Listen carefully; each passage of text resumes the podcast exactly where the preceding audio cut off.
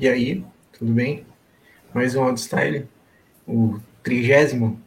Chegamos ao 30. Trintamos. E, e aí é isso, mais um, mais um Outstyle, dia 13, 13 de março de 2022, 18 horas e 3 minutos. Cores e Valores Racionais 2014, lançamento do sexto disco de, de um álbum de estúdio, né? Sexto, sexto disco do, do Racionais, lançado pela Cosa Nostra e Bugnipe, que são duas gravadoras do Racionais, né? É, enfim, disco muito bom, a curadoria do Gustavo, Gustavo Mate, e um disco muito bom uh, que gerou muita discussão. É um disco de 31 minutos. Já é, o que já daria três músicas do Racionais em, nos anos 90.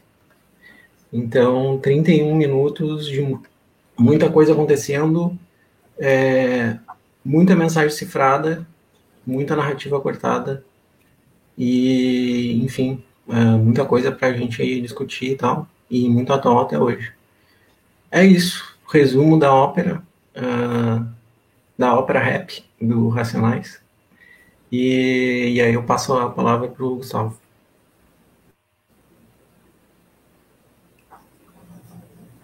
E aí, gente?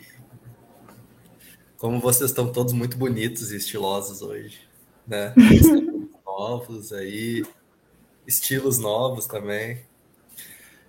Uh, faz um tempão que a gente não, não faz um outstyle, eu nem estive presente no último, então estou recuperando aqui internamente a dinâmica de como funciona. Quero dar boas-vindas aí para todo mundo que, que possa estar assistindo agora, presencialmente ou no futuro, para os meus colegas aí de discussão. É, e, bom, eu não quero também me alongar muito é, em explicar esse disco, quero só largar na mesa assim é, três, é, dois ou três inícios de canastra aqui para ver se a gente consegue botar as outras. é, porque eu acho que tendo vindo em, em 2015, né? Esse disco ele encontra um cenário bastante diferente daquele que os racionais estavam acostumados a se colocar, é, por dois aspectos principais. Um deles é, como eu escrevi lá no texto, o fato de que o rap já tinha se consolidado como um fenômeno cultural bem aceito pela cultura industrial e pelos né, centros difusores de cultura, televisão e, e, indústria fonográfica, coisa toda.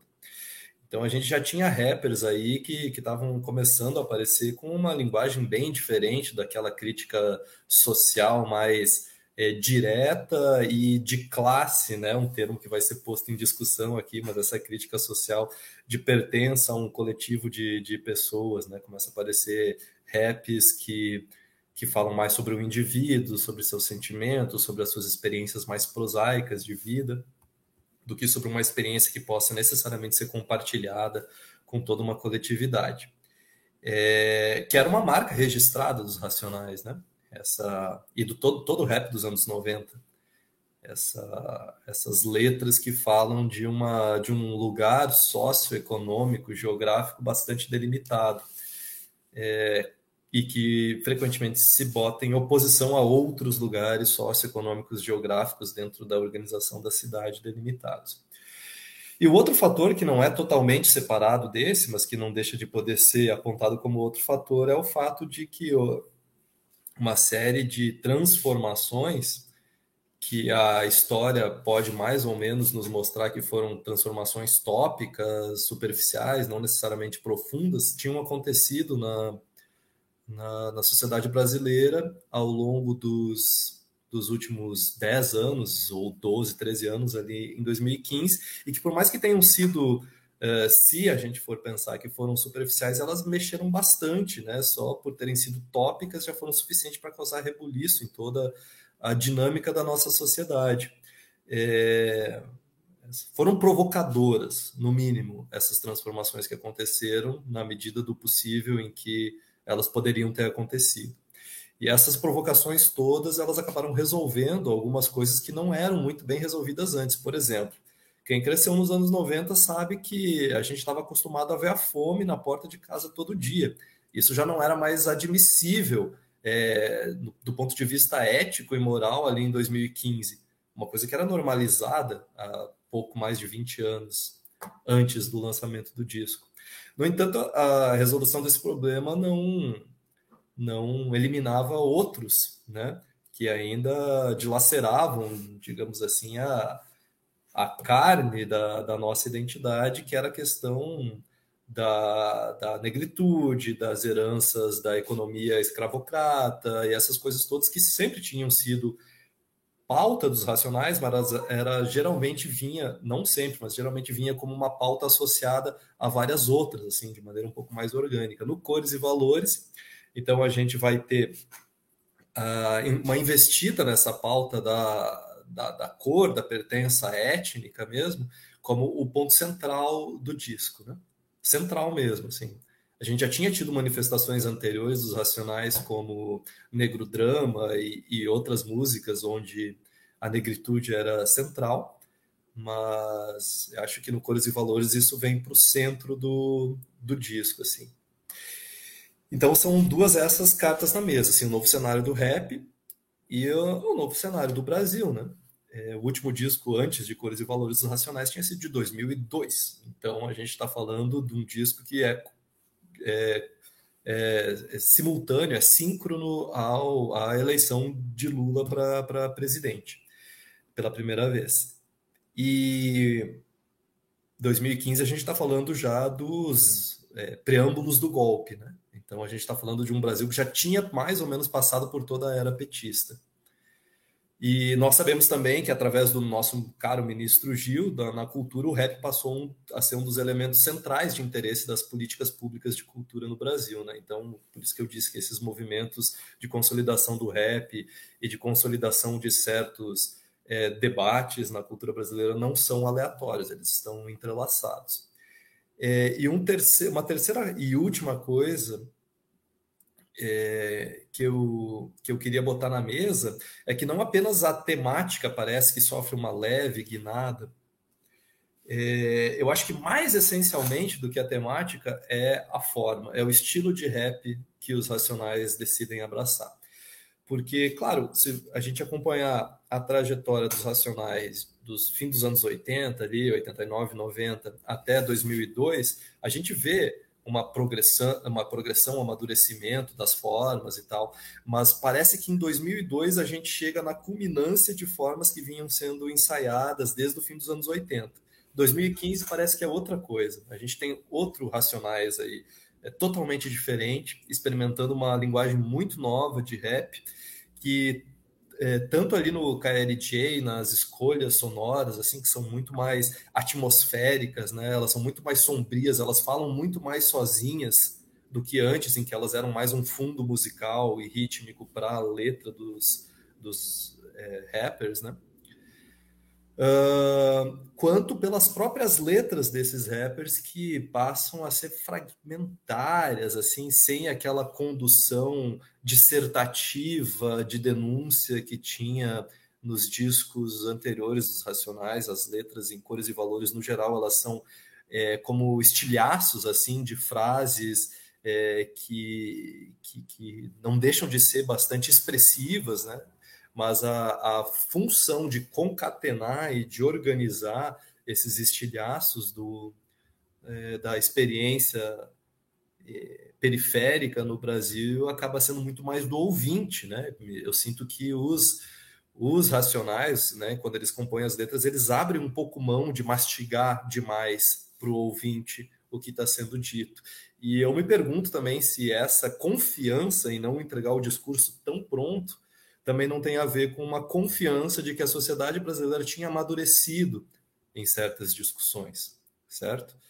É, então, de que maneira esse disco é um sintoma de época?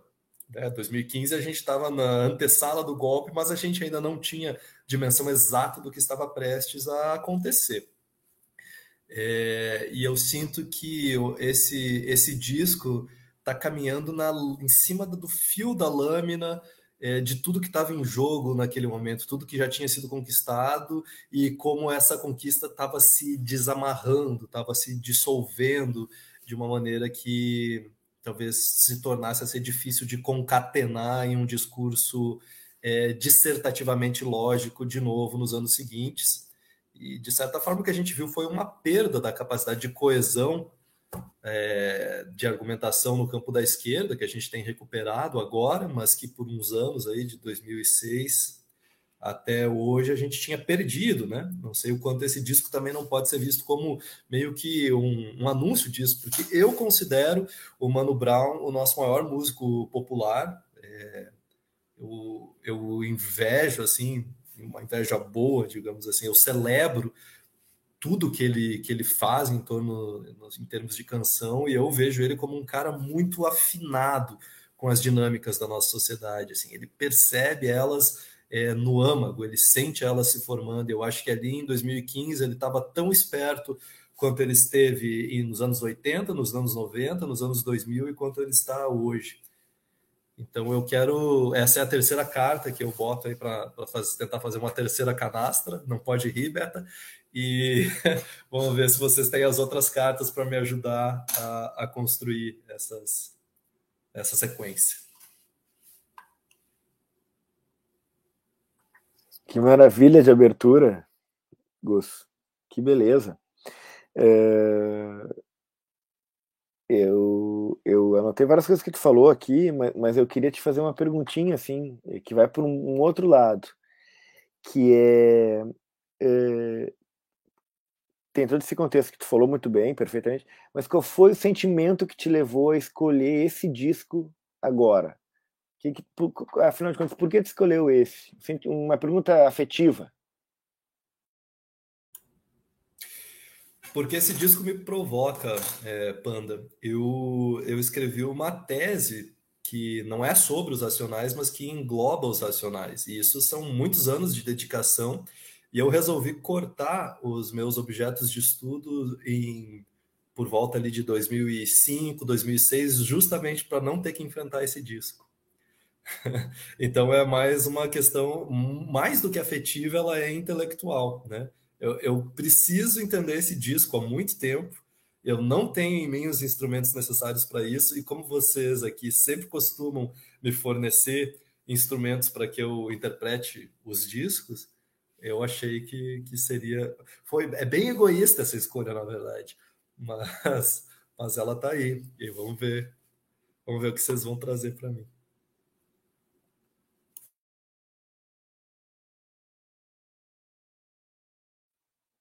Daí, quem vai? Eu queria fazer uma pergunta. É, é engraçado que a gente acabou transformando numa entrevista, né, Panda? Mas acho que depois o, o encontro tende a seguir o fluxo normal. Eu queria perguntar primeiro, né, pensando na sua tese, é enfim, nada muito específico, porque eventualmente as pessoas que estão ouvindo não, não leram a sua tese, não sabem detalhes a respeito, mas eu queria saber o que você pensa da, da relação desse disco com a literatura, mas para puxar um pouquinho com a proposta inicial do Audio Style, né, que era discutir música e literatura. A gente acabou caminhando mais para música, né, mas volta e meia a gente consegue pensar nisso. E a outra, eu queria saber se você acha que esse disco, é, trazendo para um momento mais recente, se ele poderia ser escutado numa perspectiva comparada com o filme Branco Sai, Preto Fica. Porque eu não sei se é coisa da minha cabeça, mas eu senti. Toda vez que eu estava escutando alguma música desse disco, eu tinha a sensação de que eu estava escutando uma trilha sonora desse filme. E esse disco não é uma trilha sonora do filme. Mas eu não sei se por conta desse clima meio fragmentário, meio pós-apocalíptico, de certa forma, meio como se fosse um, um território de guerra, assim, uma cidade sitiada, eu não sei se me lembra. Eu queria saber se é, o que você acha assim desse disco em 2022. Esse disco, na época que ele foi feito, o ano me, não me recordo agora, não deixa eu, alguém me ajuda. O, ano em que ele foi feito e 2000... 2014. 2014, obrigada. Esse filme que a Fê citou foi lançado em 15, então parece ter bastante. Ah, eu achei que ela tava falando do disco. Não, eu tava falando do disco mesmo. O disco 14. É, isso, 14 e 15. São recentes, são, enfim, eles são próximos, né? Mas eu queria saber em 2022. Porque você pensou nele agora, porque esse disco também. Não, porque esse disco e não outro dos Racionais.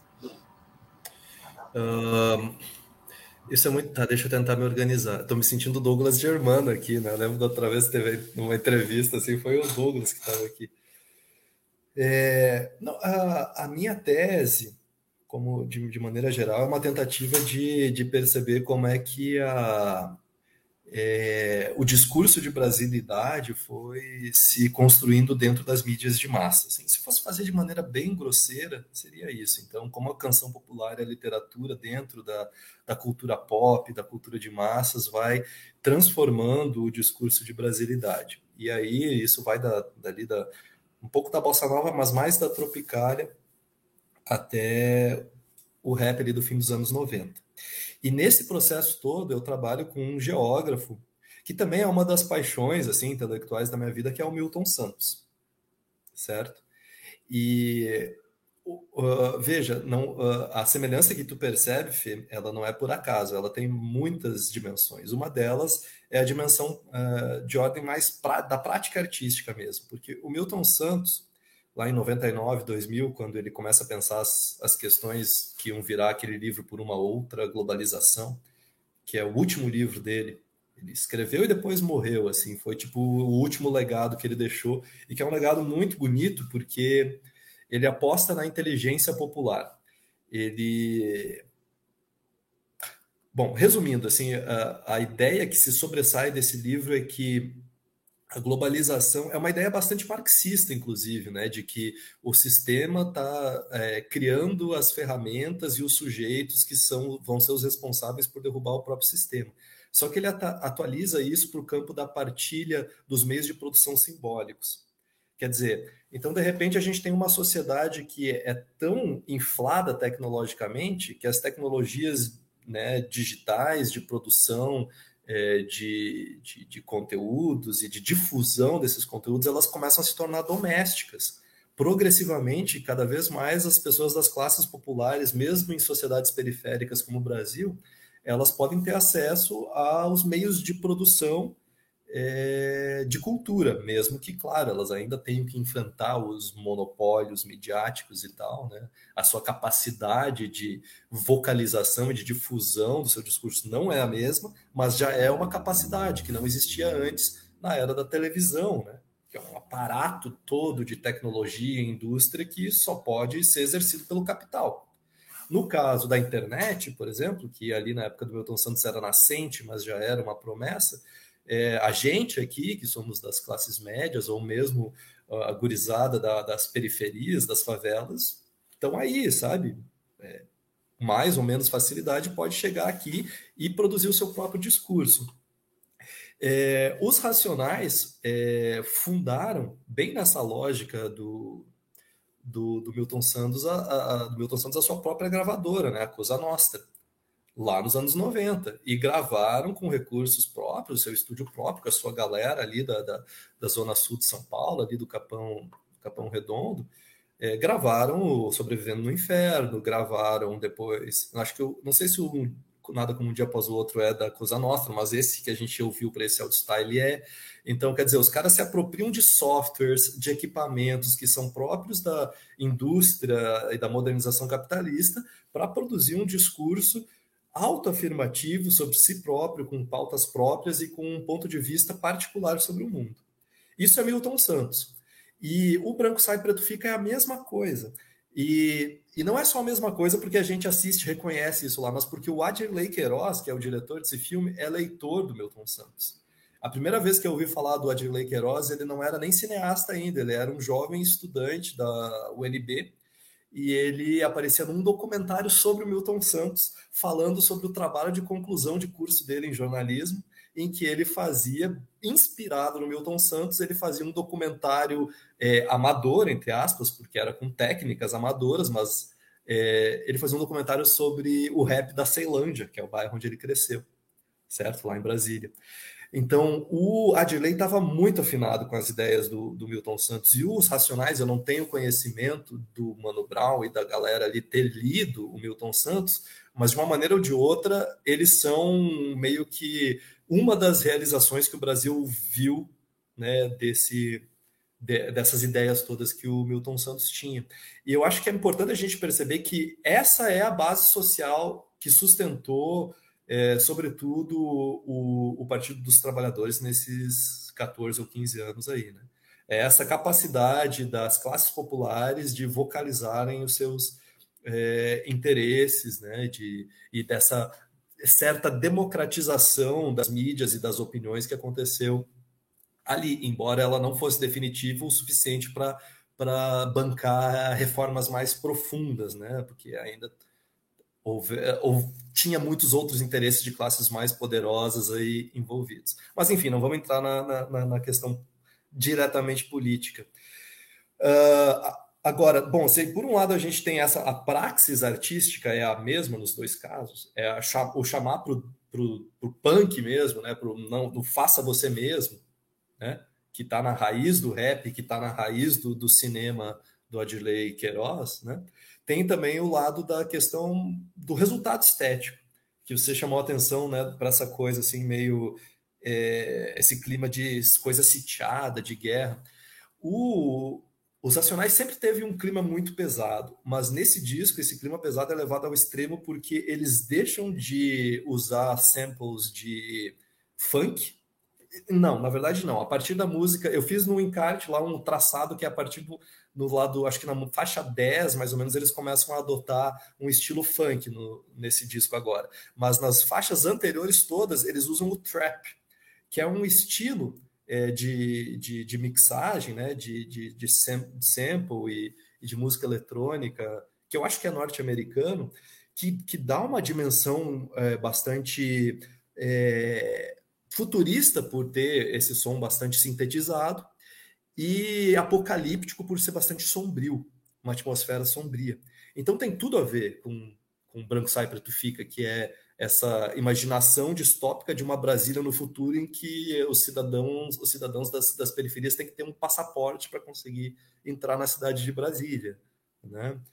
É, e poderia falar muitas outras coisas aqui, mas eu acho que, que sim, a afinação poderia muito bem ser uma trilha sonora de um filme do, do Adirley Queiroz, tanto pela praxis quanto pelo resultado é, pós-apocalíptico que os dois trabalhos têm. Muito bom, meu, muito bom. eu, eu fiquei... Quer ver? Ele esqueceu de responder sobre a literatura. Ah, sobre a literatura, beleza. Eu não tenho uma resposta assim pensada para dar, mas de imediato eu diria que os racionais estão indo na contramão de, da, da literatura que, que passou a ser produzida nesse período. Não, minto, deixa eu me corrigir. Na contramão da literatura que passou a ser premiada e exaltada pelo mercado editorial nesse período. Porque, veja, o que o mercado editorial fez foi reconhecer que existia uma demanda de mercado por pautas de minorias e apostar naqueles escritores e escritoras que abraçavam de maneira mais superficial isso, de maneira a atingir o público mais amplo possível. O que os racionais fazem é justamente o contrário. Eles estão apostando no público mais inteligente possível, né? Ou seja, eles estão abrindo mão de uma carreira de décadas, arriscando tudo para botar um disco inteligente e nada objetivo, né? Que diz assim: ó, tu é inteligente o suficiente para interpretar esses signos que eu estou botando aqui, se vira. Que é o que a nossa literatura institucionalizada não tem feito hoje. Bom, talvez tu tenha até perguntado isso como uma maneira de me provocar a falar sobre isso, porque tu sabe que eu costumo é, ter um, um, um ponto de vista combativo em relação às práticas do mercado editorial brasileiro de hoje. Mas eu acho que um dos grandes valores desse disco naquele momento é esse. É É isso, é apostar na, na, na, inteligência do ouvinte, sendo que o ouvinte dele, dos Racionais, nunca deixou de ser os mano do rap, sabe? É, eu ia comentar antes uma coisinha, mas eu vou pegar o gancho dessa última fala também do Gus. É que o que eu ia comentar antes é que um, desses, um desses, uma dessas forças é, que tu denominaste de classe, é, que que agem na, na, contramão então da, da, da, própria força que que o que o que o rap dos racionais ergue junto, né?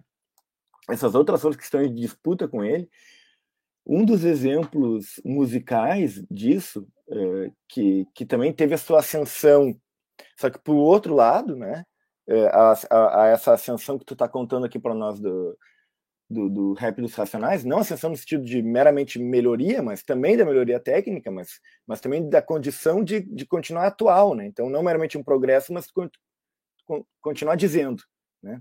Ainda aqui por esse meio cifrado que tu falou agora. Mas então esse contra uma dessas forças artísticas musicais contrapostas foi o que a gente chama hoje de, sei lá, primeiro pagode universitário, depois sertanejo universitário. E o paradoxo disso é o adjetivo universitário. Porque afinal de contas, por que que esse adjetivo é de universitário? Esse tipo de, eh, eh, de música, né, que uh, uh, procura a absoluta comunicação do vazio, digamos, ou, ou de, um, de, um, de um sentimento de resignação. Né? É, é, claro que aqui, por exemplo, eu não estou me referindo aos grandes pagodeiros do, da década, especialmente de 90, né, e até início ali do, do, de, dos 2000, uh, por exemplo, como Revelação, né? Uh, por exemplo, como Exalta Samba, por exemplo, como uh, Grupo Senzala, de Porto Alegre, né? que já é um samba jazz. Mas então esse, essa, essa condição de percepção de uma realidade, condição crítica de percepção, ela foi altamente uh, conseguida, conquistada por, por, políticas públicas de colocar pessoas e expandir os, o nível universitário. Né? Então a gente tem um curso, uma força, um curso musical, uma força da história, digamos, que despreza a universidade, despreza o crescimento da universidade. E essa força carrega o nome universitário. Né? Olha que paradoxo. Enquanto que o, esse rap aqui que está eh, não só com, com Racionais, mas com outros, né, eh, e outras importantíssimas, estão justamente por meio da, do cifrado vamos botar num certo sentido cifrado, né? É, é, quer dizer, do, do, não plenamente inteligível, que é, no mais das vezes, o que se procura fazer dentro da universidade, que é inteligibilizar tudo, né? Muitas vezes a dúvida ela é tida como menor do que a certeza, né? enfim, né? Tô, tô pontuando esse esse esse esse paradoxo aqui. agora é, dessa pergunta da Fê, eu, eu por exemplo, tem uma, uma, uma música ali que é, é, é muito difícil. Eu, concordo muito com o que o Thiago falou no grupo. Assim, ele, esse aqui é um, é um álbum de assim uma música só, né? Mas entendendo música, assim, é uma... e realmente o Gus falou antes de ópera rap. É, eu, eu tenho uma leitura assim é, amorosa por esse álbum e depois eu vou, vou, vou tentar dizer um pouco mais mas agora eu quero comentar sobre duas referências, que são referências musicais, mas elas são praticamente literais. Né? Uh, que vocês uh, logo vão perceber. Ali na, no 12, né, na música 12, Você Me Deve, vestir minha camisa listrada e sair por aí. Né? Quer dizer, aí depois uh, ele, ele, ele, ele, ele, eles saem desse ritmo, né? mas eles vão para esse ritmo da Betânia e depois eles eles voltam para o ritmo deles. Eles estão eles citando então é esse é, na noite do barroco, né, da Betânia, é, onde onde onde tem aquela música vestir minha camisa listrada e sair vestiu vestiu sua camisa listrada e saiu por aí. É, em vez de tomar chá com bolacha, ele tomou para ti. Quer dizer, era, era café da manhã, velho, era café, chazinho, chazinho com bolacha, mas o cara fala, tomou cachaça, né? Cachaça para ti. Aí pega uma, roupas de casa e sai. Tá? É uma música muito boa. Então essa aqui é uma referência aparentemente musical, porque na verdade a gente sabe que, que a Maria Bethânia canta são poemas. Né? Então essa vestir minha camisa listrada de sair por aí é, é uma é uma imagem que quando a Fê falou eu me lembrei. E depois nessa mesma música um pouco mais abaixo, né? Uh, Vila, Vida Louca original dos barracos de pau percebeu que o viu metal só não quer quem morreu, morou, meu. Então, o viu metal é essa. O Thiago até comentou num dos outros encontros, acho que a Beta era curadora, da música do, uh, do Belchior, que a Elis canta no álbum Falso Brilhante, que ela acrescenta o viu metal, né? Era só metal, mas ela acrescenta viu. Então é um, é um, é um acréscimo poético né, que, que ela faz, portanto, um, não só nesse âmbito musical, mas da palavra, portanto, literário também. É, né? Então, tem essas referências, ainda mais o Belchior. Né? Então, tem. Agora, reescutando o álbum, eu fiquei escutando vários nomes, mas agora com a letra na frente, assim, né? É, quando eu vi as palavras, eu. A, a da camisa listrada eu já me lembrava, mas a das palavras, eu me, eu me liguei com a letra mesmo, assim. Então, são comentários, vou passar a bola.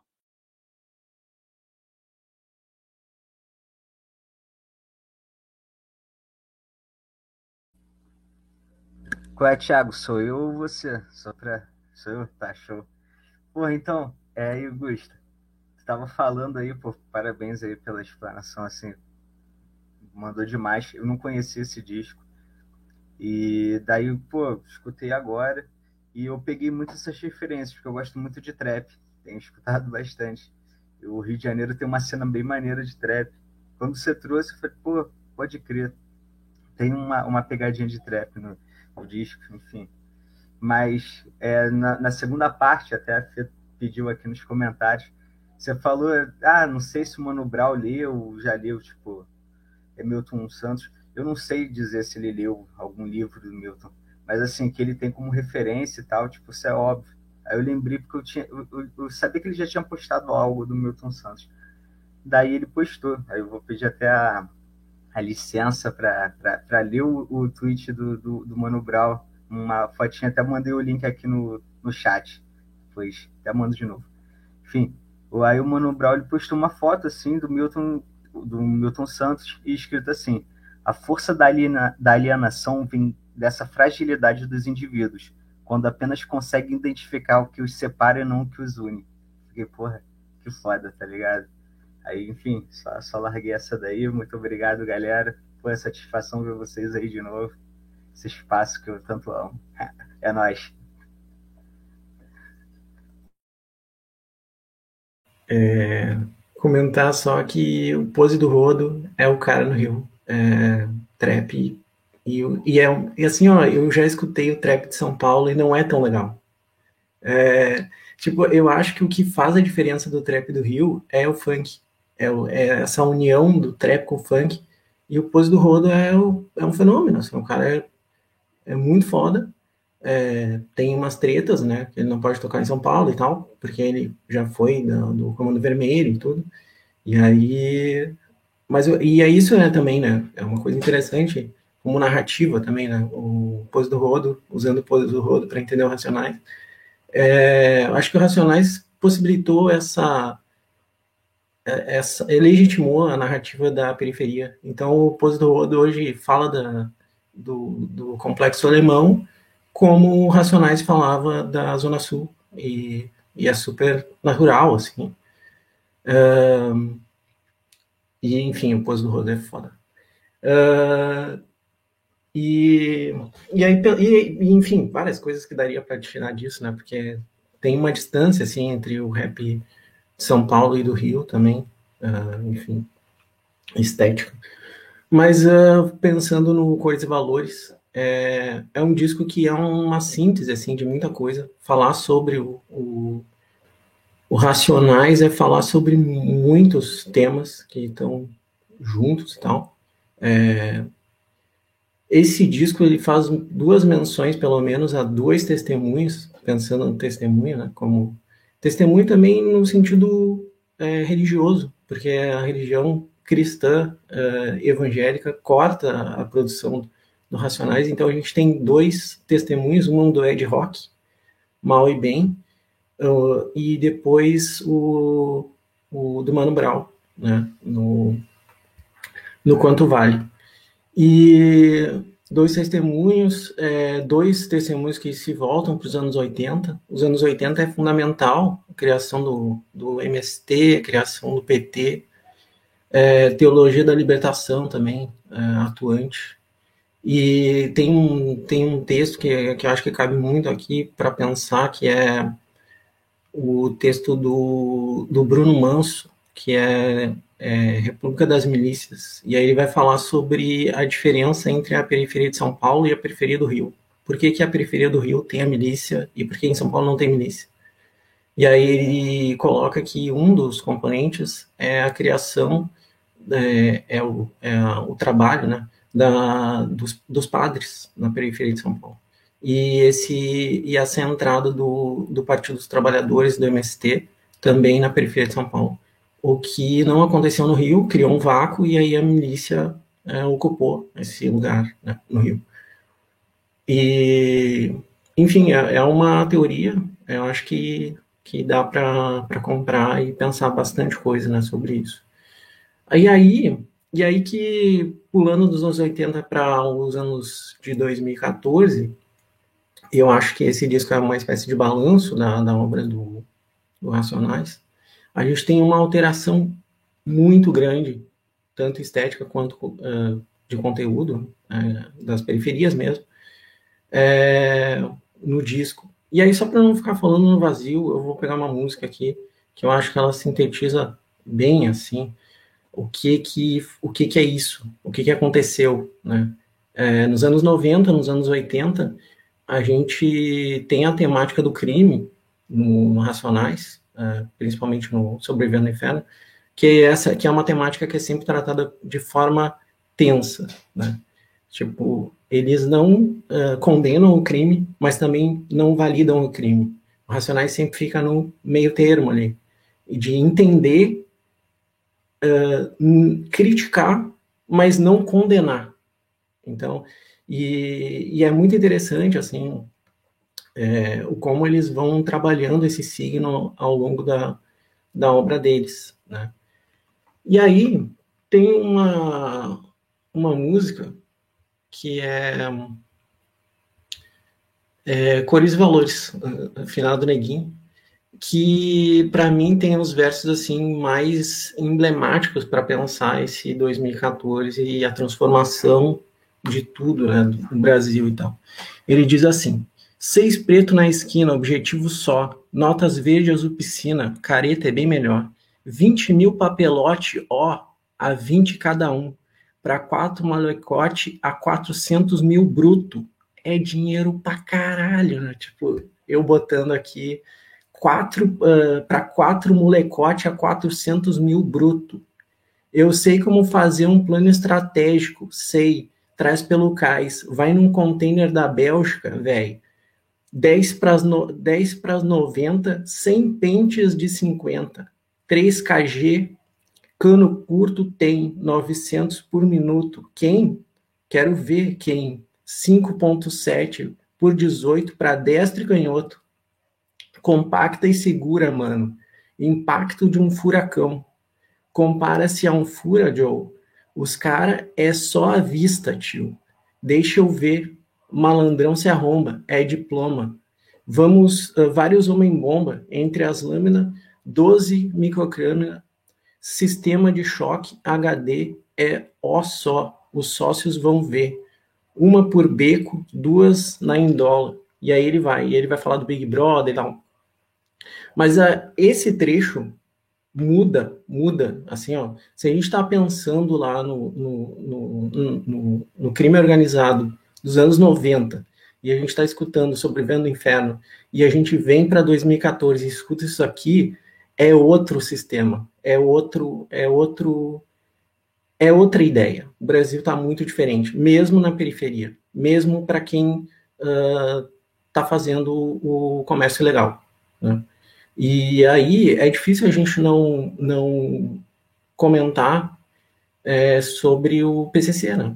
o consórcio que o PCC fez com o PSDB em São Paulo, e, e, e é um monopólio. Os caras têm um monopólio em São Paulo. Periferia só atua o PCC, e o PCC, depois né, da federalização dos, dos presídios, acabou se expandindo para outros, outros estados e outros países.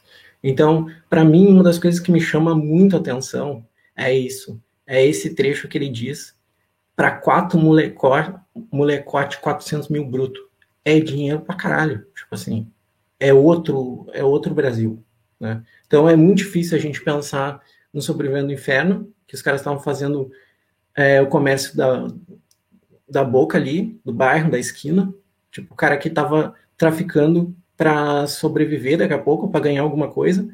E com esse, com esse tráfico de global, né? Que o cara manda pelo, sei lá, pelo Porto Santos, o cara manda para a Bélgica muita, muita droga, sem daqui a pouco ter ninguém preso e tal.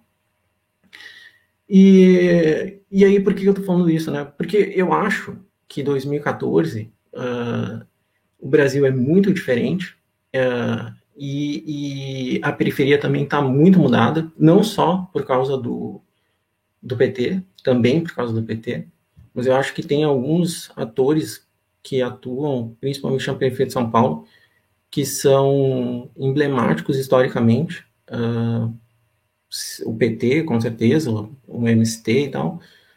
Esse é um lado, né? O lado que a gente que é o lado do, do lado legítimo, mas também tem esse outro lado que é o PCC e tal, que é o maior grupo de narcotráfico do Brasil. Então é muito, é isso que eu fico pensando, que é muito difícil a gente tratar de um, de um, de um disco é, como esse, é, apontando só para um, para um fator. São muitos fatores para a gente conseguir entender.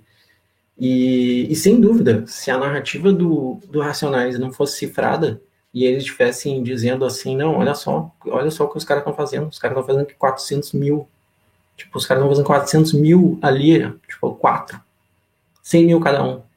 Tipo, e eles não, eles falam isso de forma cifrada e muita gente nem vai pegar, tipo, o número de armas que os caras têm ali, tipo, não é mais o, o, o 38, né?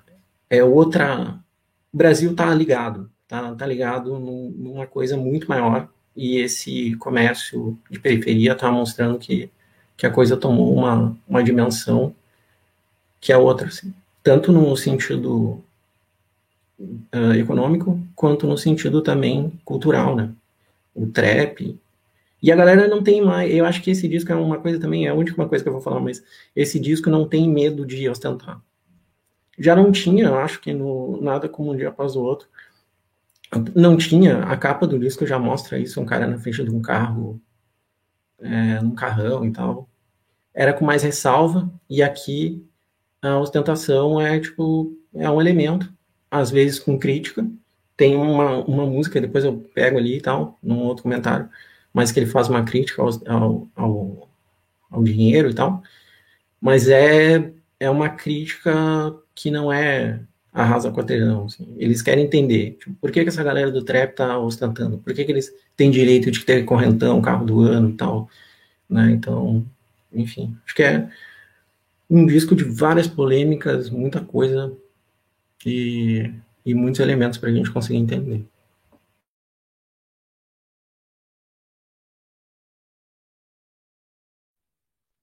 Boa noite, galera. Beleza pura? Cara, é assim, esse disco ele é bem interessante.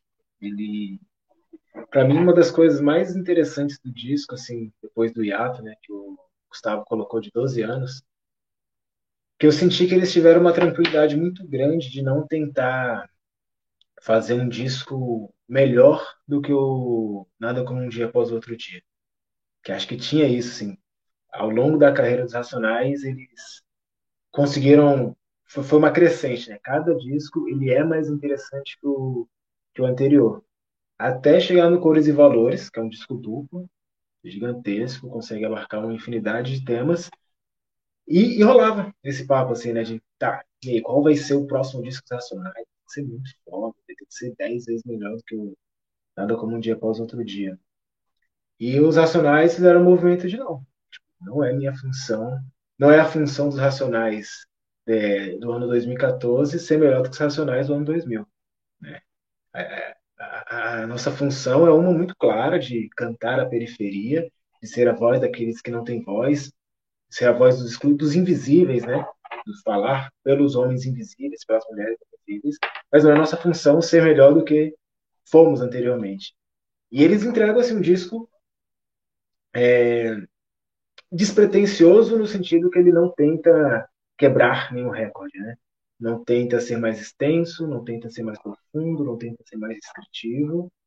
É um rap atual, né? De, de pessoas já na meia idade, todos acima dos 35 anos, pelo menos 40 anos de idade, é, no rap, que é um estilo musical novo, né? Eles são a geração mais velha do, do rap. Eles são os, os anciões do rap, galera mais. Não tem mais velhos do que ele. Tem Thaís, Diego também tá aí, né? Thaís de um lado, o Diego do outro. Então, eles, né, eles é, estabelecem a posição deles com esse disco como aquele central no, no, no, esquema do rap que existe e não se, e não se obrigam a apresentar uma coisa. É, eles não, não, não têm que provar o valor deles. Eles, eles têm que dar continuidade à discussão que eles já vêm é, fazendo há muito tempo, mas não, não, não são obrigados a apresentar uma, uma, um disco por si só mais valoroso que os discos anteriores. E para mim, esse disco tem muita apresenta um elemento muito interessante que é a internacionalização do rap. Eu acho que é já acontece, né? tem elementos assim, é, o rap, né, vem de fora, pelos Estados Unidos, Nova York, mas nesse disco ficou muito claro isso, porque por mais que fosse um disco inspirado, é, quer dizer, o rap fosse inspirado nos Estados Unidos, tinha muitos elementos nacionais, né? Tinha a batida do do Tim Maia, muito funk nacional. Aí, eles vão se internacionalizando, internacionalizando aos poucos. Mas nesse daí parece que é o momento que eles falam que não. O, o rap não está só em São Paulo, né? Tá no Rio de Janeiro, está em Minas Gerais, está em outros lugares. E a gente está em contato com outros lugares do mundo. E ele, tenta mostrar um pouco isso, né? Quando ele fala, logo no começo, né? International Funk, Jamaica Queens, tem isso que o Thiago trouxe, né? Da Bélgica, né? Essa, essa comunicação do Porto de Sança, o Porto de Bel, da Bélgica e tal. Acho que esse disco traz muito isso, essa internacionalização do rap. E, com isso, a, fala um pouco da. Traz um pouco desse caráter da movimentação. Que antigamente as pessoas da periferia estavam nos seus bairros e tinham pouca comunicação com outros bairros, né? Então era meio que cada grupo de rap cantava a sua realidade para poder descrever como é que era a realidade para as outras quebradas, né? Então, é, nos discos anteriores, cada lugar é um lugar, cada lugar é uma lei. Aí meio que os racionais vão descrevendo as leis do Capão Redondo e das periferias de São Paulo. Aí vem os grupos rap de Brasília descrever como é a realidade da Ceilândia e de outros. Aí vem é, MV Bill descrever como é que é a realidade no Rio de Janeiro, na Cidade de Deus. Hoje me parece que já, já houve essa comunicação, essa troca, e o disco está muito, me parece que em movimento. São essas pessoas periféricas se movimentando pelo Brasil e pelo mundo. Então, esse disco me traz esse caráter. Por exemplo, eu só consigo ouvir esse disco quando eu estou andando, fazendo alguma coisa, ou dirigindo, ou caminhando, ou correndo. Em casa, parece que ele não tem, ele tem uma coisa dinâmica, de movimento. Ele pede que você esteja em movimento, como na parte que o Mano Brown fala, né? Na terra da garoa, vou indo, indo, indo. Só um minuto. É, na terra cuja Herá matou um milhão de índios. Na linha pontilhada, vou indo, indo, indo. Na terra cuja Herá matou um milhão de índios. São Paulo, né? Ele tá passando pelas marginais, as marginais com o nome dos bandeirantes e tal. Mas traz essa ideia de movimento. Mas tá o tempo todo se movimentando. O Ed Rock também, né, naquela música, acho que é o Mal e o Bem, ele vai, ele a praça daqui, ele, ele, ele, traz um pouco essa ideia do vou acelerar, né? Um espinho, uma rosa, uma trilha, uma curva perigosa mais de 100. Tipo, traz essa ideia, parece que ele tá lá nos anos 90 descrevendo e tá vindo pelo tempo até chegar nos anos 2000 né, no, na década de 2010 ali, em alta velocidade, sempre acelerando, sempre acelerando, e é aquele mesmo, o mesmo conteúdo, as mesmas histórias, mas agora uma velocidade muito mais rápida. Comprime o tamanho do disco, que antes se, se demorava, sei lá, duas horas, agora em 30 minutos, porque está muito mais rápido.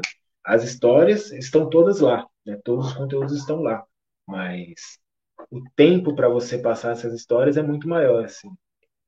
Quer dizer, desculpa, é muito mais curto o tempo que se utilizado, né? Para cantar e narrar todas essas histórias. Outra coisa que me chama muita atenção é o lance. É, a, a, gente chegou a conversar isso lá no, no privado, o lance da, da, da passagem, da descrição para o campo do simbólico. Que até então, o, to, os discos dos Racionais eram muito descritivos. Né? O Homem na Estrada, descrevendo toda a trajetória do homem que tinha acabado de sair da cadeia, voltado para a periferia, com, com o que fazer para recomeçar a sua vida, e vai descrevendo o seu dia a dia, seu, né, o que está acontecendo ali na periferia. E agora já não tem muito isso, né? Tipo, é só. Por exemplo, esse que o, o Thiago acabou de, de ler para a gente, né? É um cara que está no tráfico de drogas, digamos, é o, é o, filho do cara, do homem na estrada, que, né? O pai foi morto lá ali no confronto, e agora ele, digamos, entrou para o tráfico mas não vai, ele não está descrevendo o dia a dia, não está explicando em minúcias o que passa é, na vida desse, desse garoto. Assim. Está dizendo. É, é, o cara falando o dia a dia dele, o que, ele tem que fazer ali no tráfico de droga para cumprir com sua função é, no tráfico. Né? Que aí é, é isso. Cadê? Deixa eu só achar aqui. Escolha que eu fiz, a praça. É, caneta é bem melhor que, pelo menos na minha opinião, né? Tipo, vai trabalhar, se vai trabalhar no tráfico, melhor não usar droga, melhor ficar é, 20 mil papelote a 20 cada um, para quatro molecote a 400 mil bruto. É o cara falando ali do dia a dia. Quem está de fora não vai entender. E ele não se presta mais a explicar suas razões. Como o Thiago falou, em nenhum momento afirma se está com a razão, né? Ah, entrei para a vida do crime porque é certo. Não, entrei para a vida do crime, ponto. É, é, é, é eram as opções que estavam postas fiz minha escolha e agora tenho que seguir dentro dela. E vai, e vai falando, né, o fluxo do pensamento vai seguindo e não se, se preocupa em justificar ou explicar para quem não entende a linguagem, né? Que o pessoal lá no rap agora falou, agora são poucas, poucas ideias. Não, não cabe mais ficar explicando. Cabe, cabe fazer. Cada um, cada um tomou suas, suas decisões, cada decisão vai ter uma consequência, Aí entra um pouco o MVB falando né, que só Deus pode julgar, beleza, só Deus pode julgar, então aqui na Terra é isso, cada um faz o que estiver ao seu alcance para poder cumprir com, sua, com suas responsabilidades, né? Alguns vão cumprir, mas né? Mas é isso, não, não, não cabe mais ficar explicando um para o outro. O jogo é de poder, não é um jogo de moralidade, não é um jogo de dizer quem está certo ou quem está errado. É de poder e de sobrevivência. E está posto, e é isso, segue segue o fluxo das, da, da, dos acontecimentos, dos fatos, das ideias. Então, assim, basicamente é isso. Assim, aí eu queria só finalizar um pouco com o lance que eu, que eu trouxe né, da, da classe, que eu acho que não cabe muito. É, quando a gente pensa racionais, pensa discussão que o rap traz, eu não acho que cabe muito é, usar essa ideia de classe, porque os racionais, o rap, parte da periferia, parte da, da, dos excluídos, das pessoas negras, parte da, da cadeia. E é justamente as pessoas que foram excluídas quando no Brasil estava se constituída a ideia de classe trabalhadora. Né? Antes, escravidão, a população negra africana foi escravizada, foi libertada. Ao invés de essas pessoas serem é, entrarem né, no mercado entrarem no capitalismo e no, no livre mercado e no trabalho assalariado, trouxeram-se imigrantes europeus. Essas pessoas formaram a classe trabalhadora brasileira e essas outras pessoas, o plano original era exterminar com essas pessoas. Né? O plano original era embranquecer a nação brasileira, torná-la uma nação mais europeia e exterminar essas pessoas. Um dos elementos para se atingir esse objetivo foi a construção da classe a criação da classe trabalhadora por meio da vinda dos imigrantes europeus para o Brasil. Como hoje a gente vai usar classe para descrever ou para classificar essas pessoas? Não faz sentido, essas pessoas não, não, não estão no projeto de classe trabalhadora do Brasil. Elas, não, elas são as sobreviventes do projeto de extermínio e a classe entra como um dos elementos utilizados para exterminar essas pessoas. As pessoas não estão no plano. Então, acho assim, muito, é, para mim, é até doloroso escrever essas pessoas como classe trabalhadora. Não, não mente pra gente, saca? Assim, uma das coisas que eu aprendi com o rap no mínimo é assim, a gente respeita quem é sincero. Né? Respeita, assim, isso, é, de vez em quando tem um pouco de comparação entre o racismo nos Estados Unidos e o racismo no Brasil. Aí os nacionais falam, aqui no, é, no meu país o preconceito é eficaz. Te cumprimenta na frente e te dá um tiro por, por trás.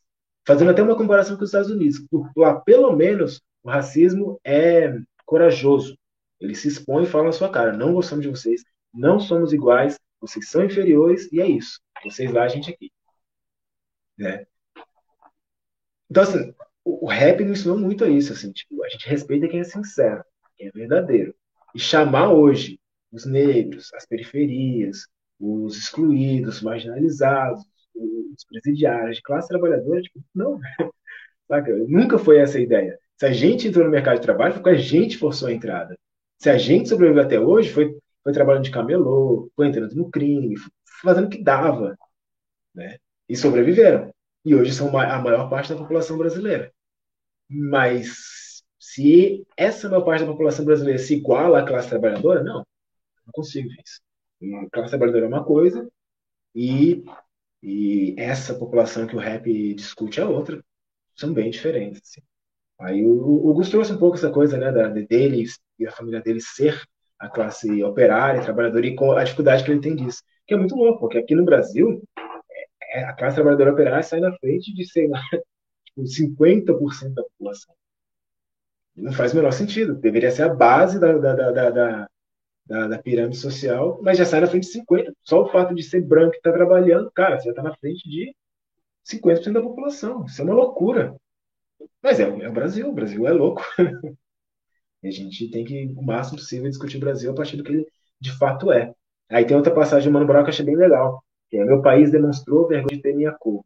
Aham, seus cuzão, não é pra qualquer um mesmo, não. Que é louco, né? Até na derrota você morre, mas você cai, mas você cai atirando. então é isso, minha participação inicial, pelo menos.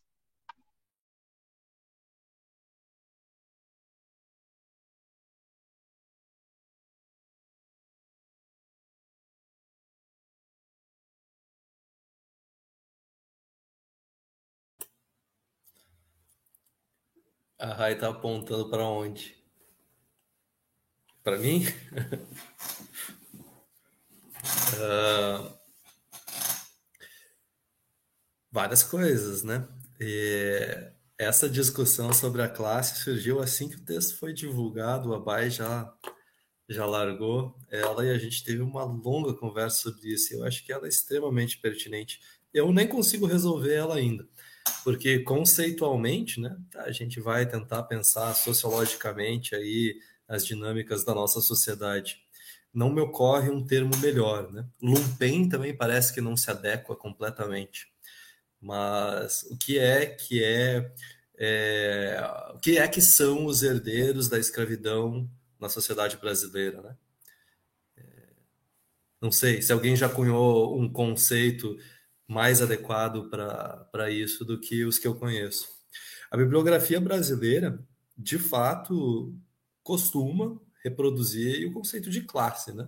Quando a gente vai pensar, é, por exemplo, é, o Cidade de Deus, o romance, ele surge da participação do Paulo Lins, que é o seu escritor, numa pesquisa uh, antropológica Esqueci o nome da antropóloga, é uma antropóloga bem famosa, esqueci o nome, o nome dela. Mas ela, a pesquisa era crime e criminalidade nas classes populares. Alba Zaluar, será? Alba Zaluar, exatamente. E na classe trabalhadora do Rio de Janeiro. Então, o conceito de classe trabalhadora está tá sendo usado aí na sociologia brasileira, sei lá desde quando, para definir essa popula população excedente da abolição da escravidão, concomitante à importação de colonos europeus, dos quais né, eu descendo. É, talvez eu desconheça alguém que já tenha pensado como resolver essa questão. Eu acho que os conceitos eles são muito importantes por isso, porque eles ajudam a gente a dar nome para o que é e para o que não é. E a partir do momento que a gente dá nome para uma coisa, a gente sabe é, identificar ela quando ela está acontecendo ou não. Talvez a gente não tenha um nome para essas provocações que tu esteja trazendo ainda, vai. Eu não sei resolver elas, mas eu reconheço a, a validade, a verdade delas como dadas. Assim, a partir do momento que tu largou aquele dia, eu fiquei pensando assim, é verdade. É, e aí, inclusive, dividindo com quem está nos ouvindo, foi o momento em que eu resolvi, resolvi não é a palavra, mas eu entendi uma coisa que me incomoda desde que eu comecei a, a não sei, a me interessar por política e, e sociologia, que é o fato de eu ser descendente das classes trabalhadoras, mas eu ter vergonha de dizer isso, não porque eu tenho vergonha de ser de classe trabalhadora, mas porque parece que eu estou é, me fazendo de coitado, porque eu sei que eu não sou exatamente classe trabalhadora, sabe? Eu sou algo a mais do que isso. Por quê? Porque quando eu falo ah, eu sou classe trabalhadora, eu estou remetendo a um conceito que vem de uma realidade europeia, onde os trabalhadores são a base da sociedade. E eu não sou a base da sociedade. A minha mãe foi agricultora de subsistência, a minha mãe foi operária, o meu pai foi operário. Tudo isso é verdade. No entanto, nós não somos a base da sociedade. Né? A gente pode estar ali, sei lá, num, num, dos patamares da base da sociedade, mas sim, de fato, tem toda uma outra dinâmica social fora do mercado de trabalho é, oficial, né, fora da carteira assinada, tudo isso, e que tem aí um corte muito mais radical de cor do que dentro da classe operária, assim. É, quando eu vou pensar sobre o punk paulista, né, que é um punk majoritariamente branco, era a galera do ABC, era filho de é, de, de, da galera que trabalhava lá no, na indústria metalúrgica, né? O próprio Lula, né, que é a nossa liderança sindical, ele é branco, né? Nordestino e tal, etc., mas facilmente visto como branco no Brasil. Então, quando o Abai viu esse termo específico, classe, e trouxe essa lá no nosso grupo privado, antes de vir para cá, trouxe essa, esse incômodo para cá, assim, tá, mas como classe social? Qual que é a ideia de classe? Ah, eu acho que tem gente mais inteligente do que eu e mais informada que saberia te explicar se o conceito de classe cabe ou não, com quais modulações a gente tem que operar com esse conceito para aplicar à realidade brasileira. Mas para mim é realmente muito difícil. É, no entanto, eu reconheço ele afetivamente. É, sobretudo pelo fato de que, cara, é, é saindo um pouco do disco, né, mas o disco abre para a gente discutir o Brasil, esse é, é muito maluco. Veja só como é a diferença de. Dentro do Brasil mesmo a gente pode ver isso.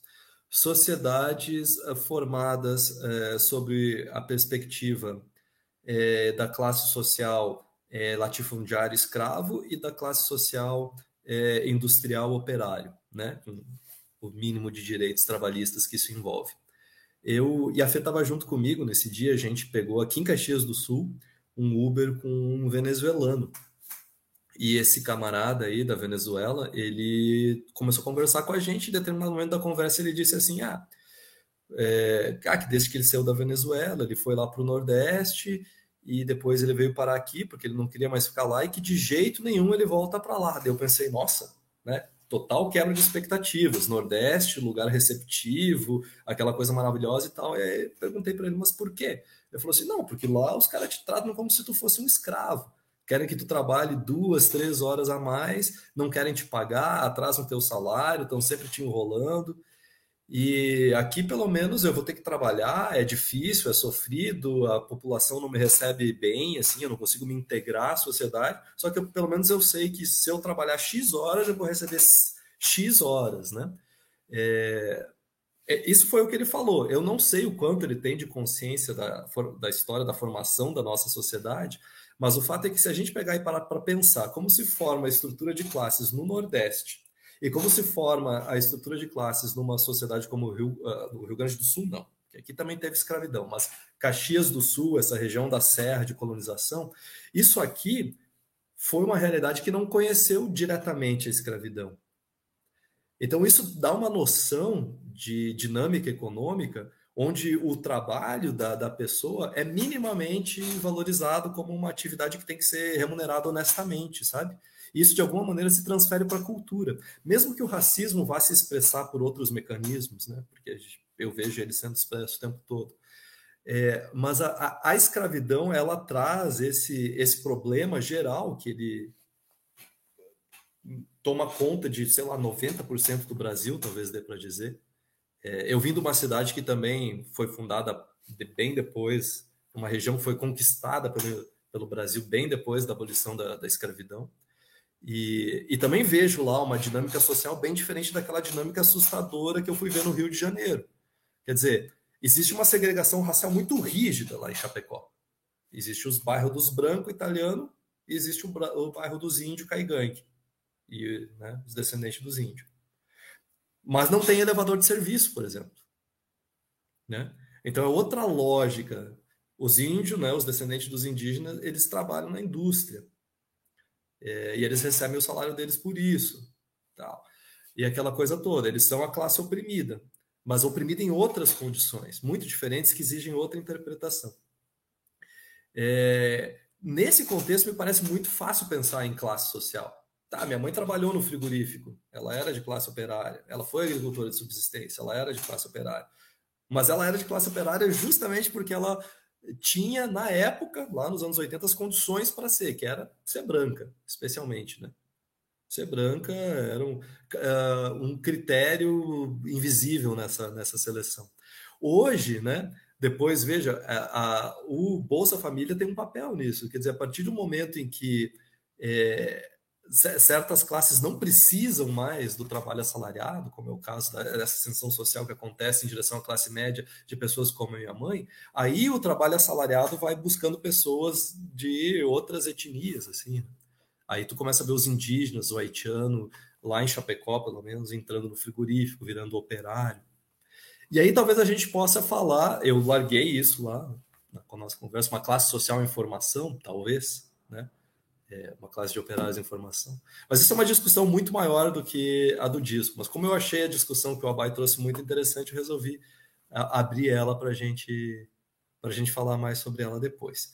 E aí, para terminar, falando sobre duas coisas.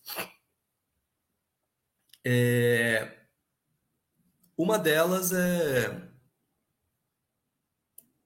é sobre uma coisa que o, o Pandolfo falou lá no início, que é tipo, ah, esse negócio do sertanejo universitário. A gente volta para o Milton Santos. Milton Santos não viu os governos Lula e Dilma. Ele morreu antes. Mas o, o, Milton Santos ele tinha um conceito que eu achava muito interessante, que ele era é, ele falava da monetarização da vida. O que, que é isso? A partir de um dado momento da modernidade, da globalização, tudo passa a ser monetarizado, tudo passa a ser é, visto com valor de moeda. Quer dizer, não existe mais subsistência. É, a, a minha mãe lá que plantava o que ela comia seria um anacronismo. Agora, todo mundo que mora numa cidade tem que pagar pelo seu alimento. Tu não produz o teu próprio alimento. Só que daí tem essa monetarização da vida. Tudo é pago, tudo está no mercado para ser trocado por dinheiro. O Roberto Schwartz ele chega com outro conceito que ele importa de um alemão, inclusive, que ele fala assim, tá, mas existe nessa monetarização da vida os tais dos sujeitos monetários sem dinheiro. Então, eles são sujeitos monetários. Por quê? Porque eles estão no meio de uma sociedade monetarizada. Tudo que esses sujeitos fazem para exercer as suas é, necessidades materiais é pela via da moeda. Só que eles não têm dinheiro. Ou seja, a partir do momento que eles não têm dinheiro, eles são excluídos de toda é, a participação pública. Né? Eles se tornam totalmente alijados da sociedade. A sociedade não tem lugar para sujeitos monetários sem dinheiro, sem dinheiro. E aí entra os governos do PT, né? Uma das críticas que costuma se fazer aos, aos, aos governos petistas é que, ah, que o PT é, formou consumidores, mas não cidadãos. Gente, assim, é, nem falando como um petista aqui, né? Falando até como uma pessoa que acredita em outros projetos de esquerda para o país, mas assim era o que tinha para ser feito na época, era dar um mínimo de participação na vida pública para as pessoas, era dar o dinheiro, né? A condição de participar no mercado tirar da exclusão do mercado, tirar do, a pessoa da exclusão do acesso ao alimento, aos bens mais básicos de subsistência é, física e, e, e, subjetiva, né? E, e, simbólica. Isso, a partir do momento que isso está sendo feito na esfera do mercado, o dinheiro é a primeira ferramenta para essa libertação. Agora, quando a gente chega ali em 2015, depois de toda essa trajetória em que as populações que antes eram totalmente alijadas da participação da vida pública começam a se entregar, integrar nelas através do mercado, o que num primeiro momento é muito justo. Em 2015, me parece que é, o disco dos Racionais também mostra quanto isso chegou num, num, ponto em que tinha que dar um passo além, sabe? Quer dizer, a questão da classe, né, essa questão da ascensão econômica, ela não significa a obtenção completa da liberdade. Ela precisa de um passo a mais. Né? E aí começam a surgir essas outras pautas que a gente viu. Tá, beleza, se a gente resolveu, entre aspas, a questão do acesso é, a, aos bens básicos, né, a integração das populações carentes ao mercado, então agora a gente precisa discutir negritude, é, machismo, feminismo, é, homofobia, e começam a vir as pautas identitárias todas, né? Super legítimo. E aí os racionais vêm com tudo na questão da negritude, cores e valores, né? Eles já, os racionais já são uma banda grande, famosa, que faz show toda hora, tem dinheiro, é, conquistaram bens materiais e tal. Só que na mão de favelado é mó goela. Quer dizer, dinheiro na mão de um preto que vai no shopping não vale nada, ou até às vezes tem sinal negativo. Significa que tu pode até perder tua própria vida, sei lá, a polícia pode te achar, que nem já aconteceu com o Mano Brown, né? De separado em blitz e, né? Será que o carro é desse cara, esse, esse negro aí? Será que não é roubado, né? Então, às vezes, a, a, a gente não tinha resolvido outras questões, né? na nossa sociedade. E aí, para falar sobre aquilo que o Pandolfo estava falando, ah, a questão do universitário, né, do pagode universitário e do sertanejo universitário. Isso tem a ver também com uma solução urgente e que, repito, acho que foi naquele momento necessária, sou defensor dela, da, da dessa privatização é, em massa do ensino superior é, para formar gente minimamente capacitada para assumir cargos, empregos melhores e que o Brasil precisava para se desenvolver naquele momento. Né? Essa distribu... É, é, é o ProUni que fez isso. Né? Eu lembro que no movimento estudantil naquela época tinha galera trotskista que não queremos o ProUni, não sei o quê. Mano, é, isso era tinha estudo, né? é, comprar uma vaga numa universidade privada para o governo custava quase 10 vezes mais barato do que uma vaga numa universidade pública. Era uma medida emergencial muito necessária, foi muito bem feita, tirou muita gente da condenação ao, ao subemprego, sabe? É, enfim, deu, realizou sonho de muita galera que ia ser condenada a viver no lumpesinato aí, na, ou na informalidade para sempre. Mas, de novo, chega um momento ali em 2015 que parece assim, e aí, vamos dar aquele passo a mais? Eu acho que isso foi 2013, se vocês pararem para pensar. Vamos dar aquele passo a mais ou não vamos? E aí, como é que foi a resposta do, da, da, das instituições e do poder é, em relação a isso? É debate para outro momento, mas eu acho que um pouco dos racionais está meio nisso, né? Esse esgotamento de um modelo de integração da população marginalizada pela via do mercado e a necessidade de integração por outras vias que deem dignidade plena para essas populações. Né? O reconhecimento da, da, da, humanidade de uma cor da pele diferente, de uma opção sexual diferente, de um gênero diferente. É... Nesse sentido, eu acho que esse é o debate que a gente tem como desafio ainda hoje, embora a gente, de novo, tenha que recuperar a questão da, da, da inserção pela via do mercado. Né? De novo, as pessoas estão passando fome Tipo, sabe? Então, meio que tudo de novo, nós temos que fazer umas paradas aí.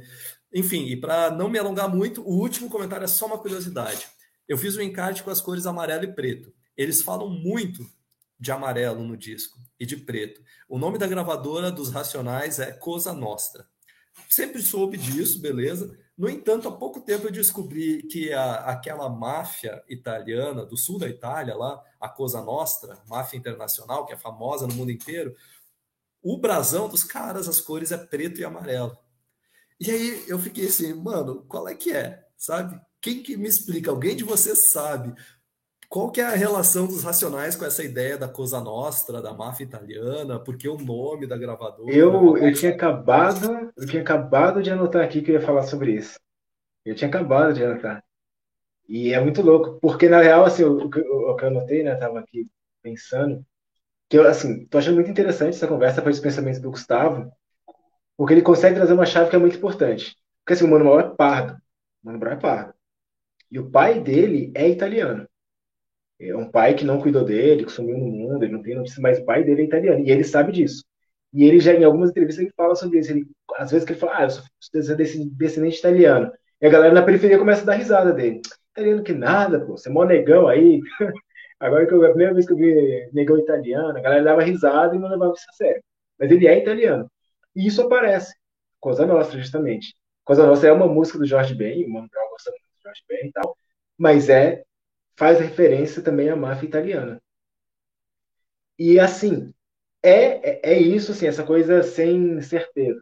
Não dá para afirmar nada. Porque assim, ele nunca conheceu o pai dele.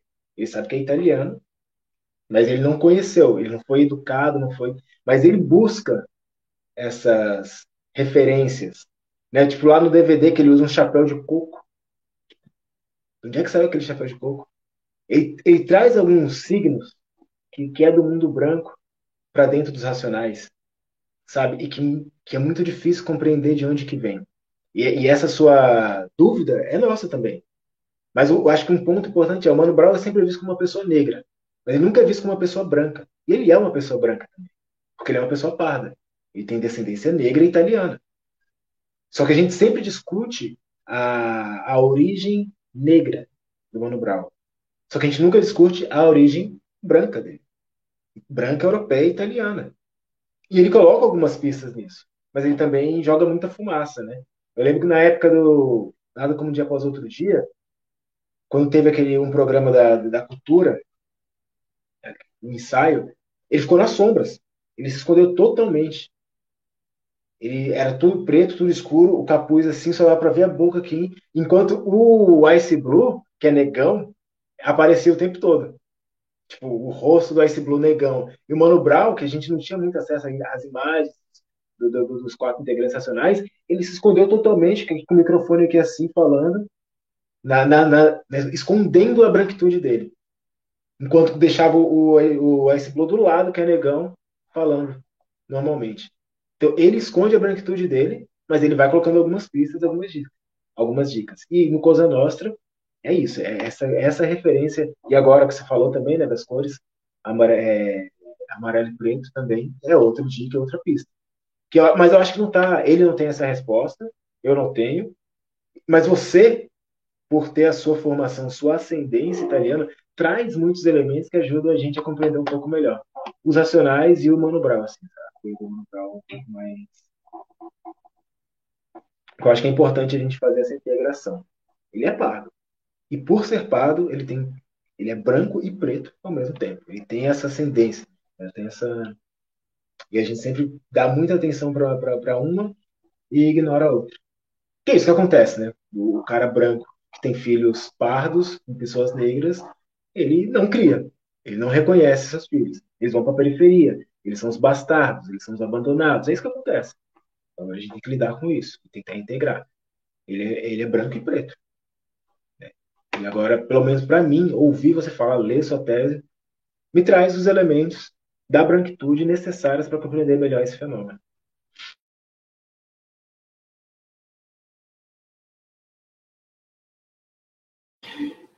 Então foi, as gurias definiram a ordem aqui, é Fer, Rai e Ebeta.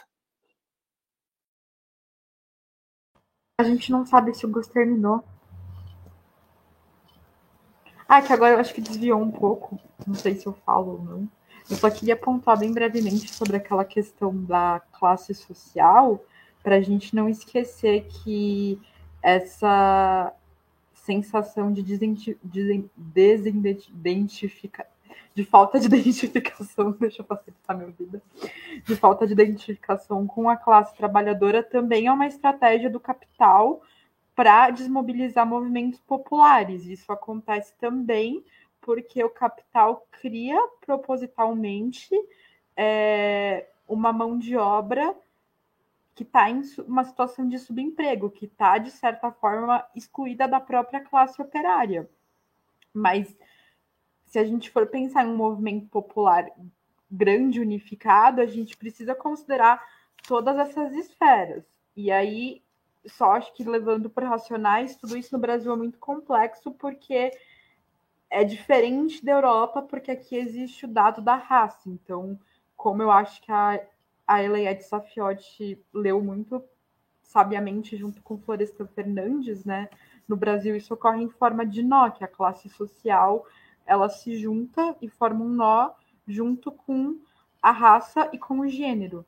E eu acho que isso é bem essencial para a gente ler a formação social do Brasil. Era só isso que eu queria pontuar por conta daquelas questões de, ah, não sei, de será que eu sou classe trabalhadora? Será que a gente pode ler racionais, ouvir os racionais dentro da classe trabalhadora? Eu acho importante considerar é, como isso se formou no Brasil e o racismo como um dado constituinte da classe trabalhadora, da formação da classe trabalhadora e a consciência que o próprio capital tem disso ao ponto de é, criar uma ruptura no interior da classe trabalhadora, dando uma sensação de falso poder para a classe operária, que vai ajudar a excluir uma parte, uma parcela da população que está em subemprego. Então, acho que é um dado importante. E aí eu sinto que vocês estavam esquecendo um pouco disso. Era só isso que eu queria pontuar mesmo.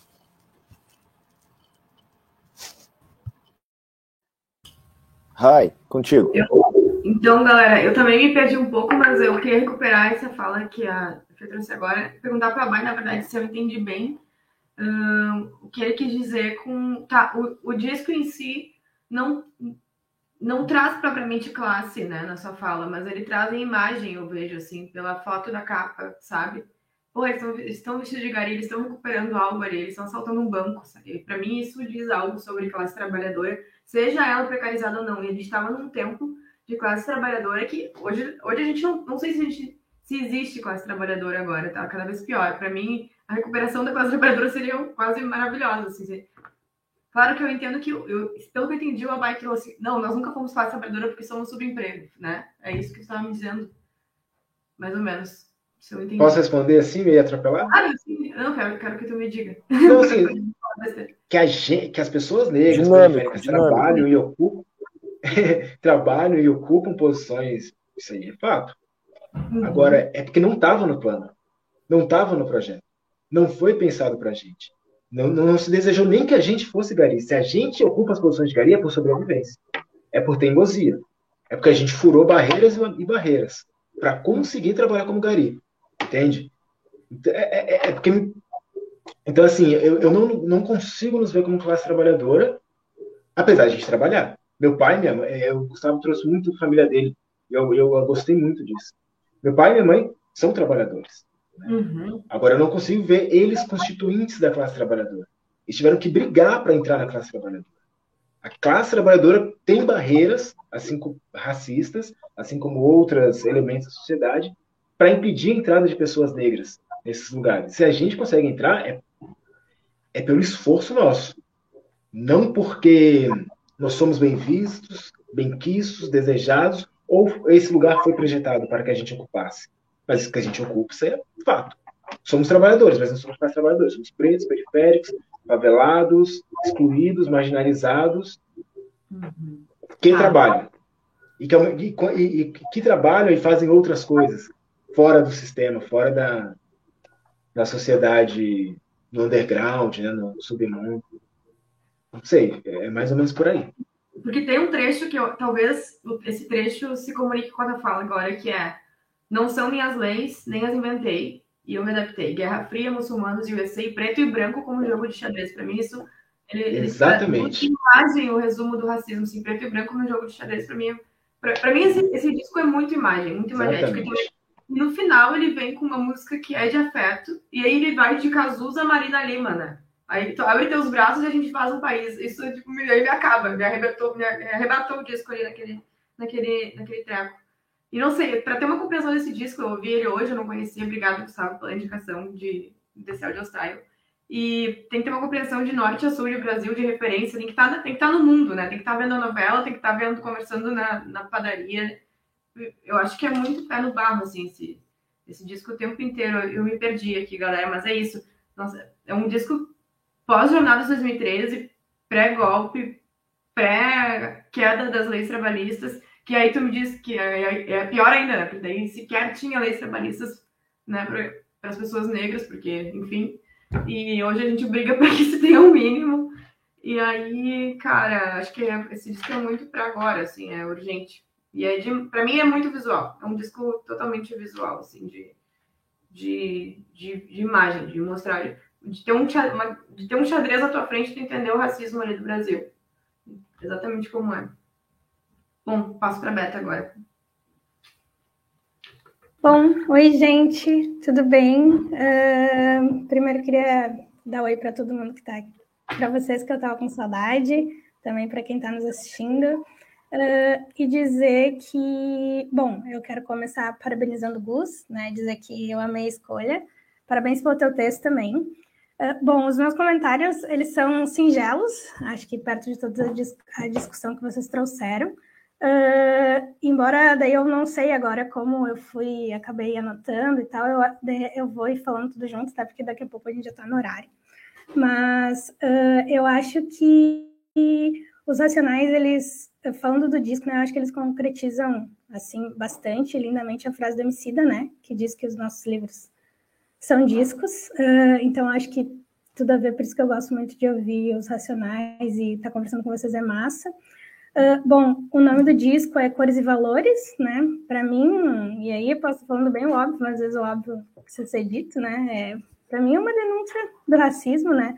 Eu gostei muito da fala do Tiago, uh, mas ouvindo e lendo as letras, eu acho que é bem tranquilo a gente inferir isso, essa denúncia, né? Esse alerta, a hierarquização das cores, né? Dentro da nossa sociedade, eu acho que as cores estão no disco o tempo todo, né? E, e como essas cores têm valor, né, que vai do, do mais escuro ao mais claro, né? Uh, todas essas cores elas não passam despercebidas, elas são citadas ao longo das letras, né? A gente tem o branco, tem o preto, tem o preto, tem o branco, tem verde, tem amarelo, tem azul, tem cor de rosa, que eu quero fazer uma observação sobre isso depois, tem cor de chumbo, tem cinza, tem laranja, tem carmim, tem vermelho, e os diferentes valores que são atribuídos a essas cores conforme as músicas, né? Uh, é muita coisa para falar sobre esse álbum aqui, né? Mas eu, gosto, eu gostaria de falar também sobre a relação das cores, né? Tem a hora que ele fala uh, preto e branco como o jogo de xadrez, que a Rai falou, né? Falando do, do, do sistema econômico, né? Das heranças e das consequências do sistema colonial. Acho forte a frase, o inimigo da risada uh, da sua vala no sofá da sala, né? Acho que essa frase é fortíssima e, para mim, ela está falando também do genocídio do povo negro, né? Como ele é estratégico para o sistema, eu acho que só aí a gente já podia fazer outro style com essa frase, né? Como faz parte, como eles riem e como nós, povo preto, a gente vê isso todos os dias, a risada, né? A respeito do que a gente está reivindicando, enfim, principalmente como da nossa vida. Uh, eu acho também que mas ao mesmo tempo também tem a cor preta, né? Eles trazem a cor preta com as ligações, com, a, com o valor ligado à África, e daí é uma coisa bastante positiva, né?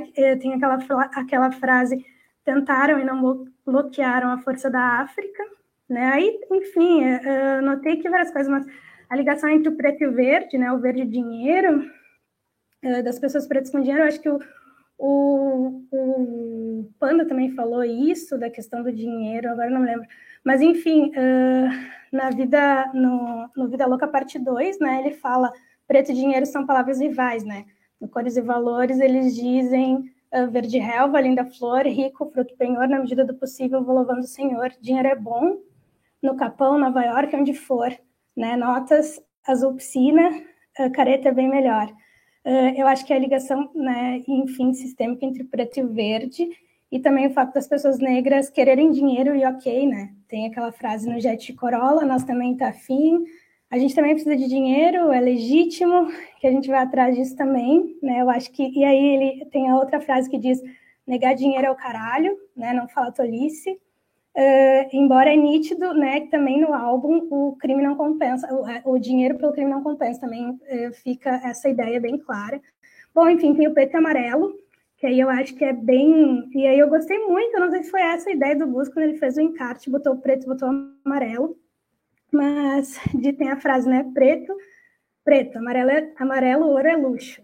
É daí ligação das pessoas pretas com ouro, que vai desde a denúncia do período colonial, né, das pessoas negras escravizadas que trabalhavam nas minas de ouro, né, e também dos cordões de ouro que são usados, né, hoje em dia, principalmente pela galera do rap. Então, uh, aí, aí diz uh, essa coisa do cordão, aí também tem outra frase, né, visto preto e amarelo, a gente se identifica. Aí eu acho muito interessante a ideia de que os... Ah, na, na outra frase, a ideia de que os cordões agridem os panos de grife, né? Porque eu vejo muito isso, essa relação, eu acho que também se, eh, essa relação da, eu não sei, parece que é isso, é tu agride, né? Tu, tu, tu é, é, aquela coisa, não basta ter um carro, tem que ter um, um carro que é enorme, uma super caminhonete branca, é quase uma nave, né? Tipo, a, a, o cordão de ouro também, ele tem que ser muito grande, tem que ser pesado. Enfim, uh, então por isso que uh, os cordões agridem os panos de grife, né? Estou uh, aqui vendo as minhas anotações, né? aí ele diz também lá, o que todos almejam é patrimônio e riqueza, por favela é proeza ostentar a nobreza.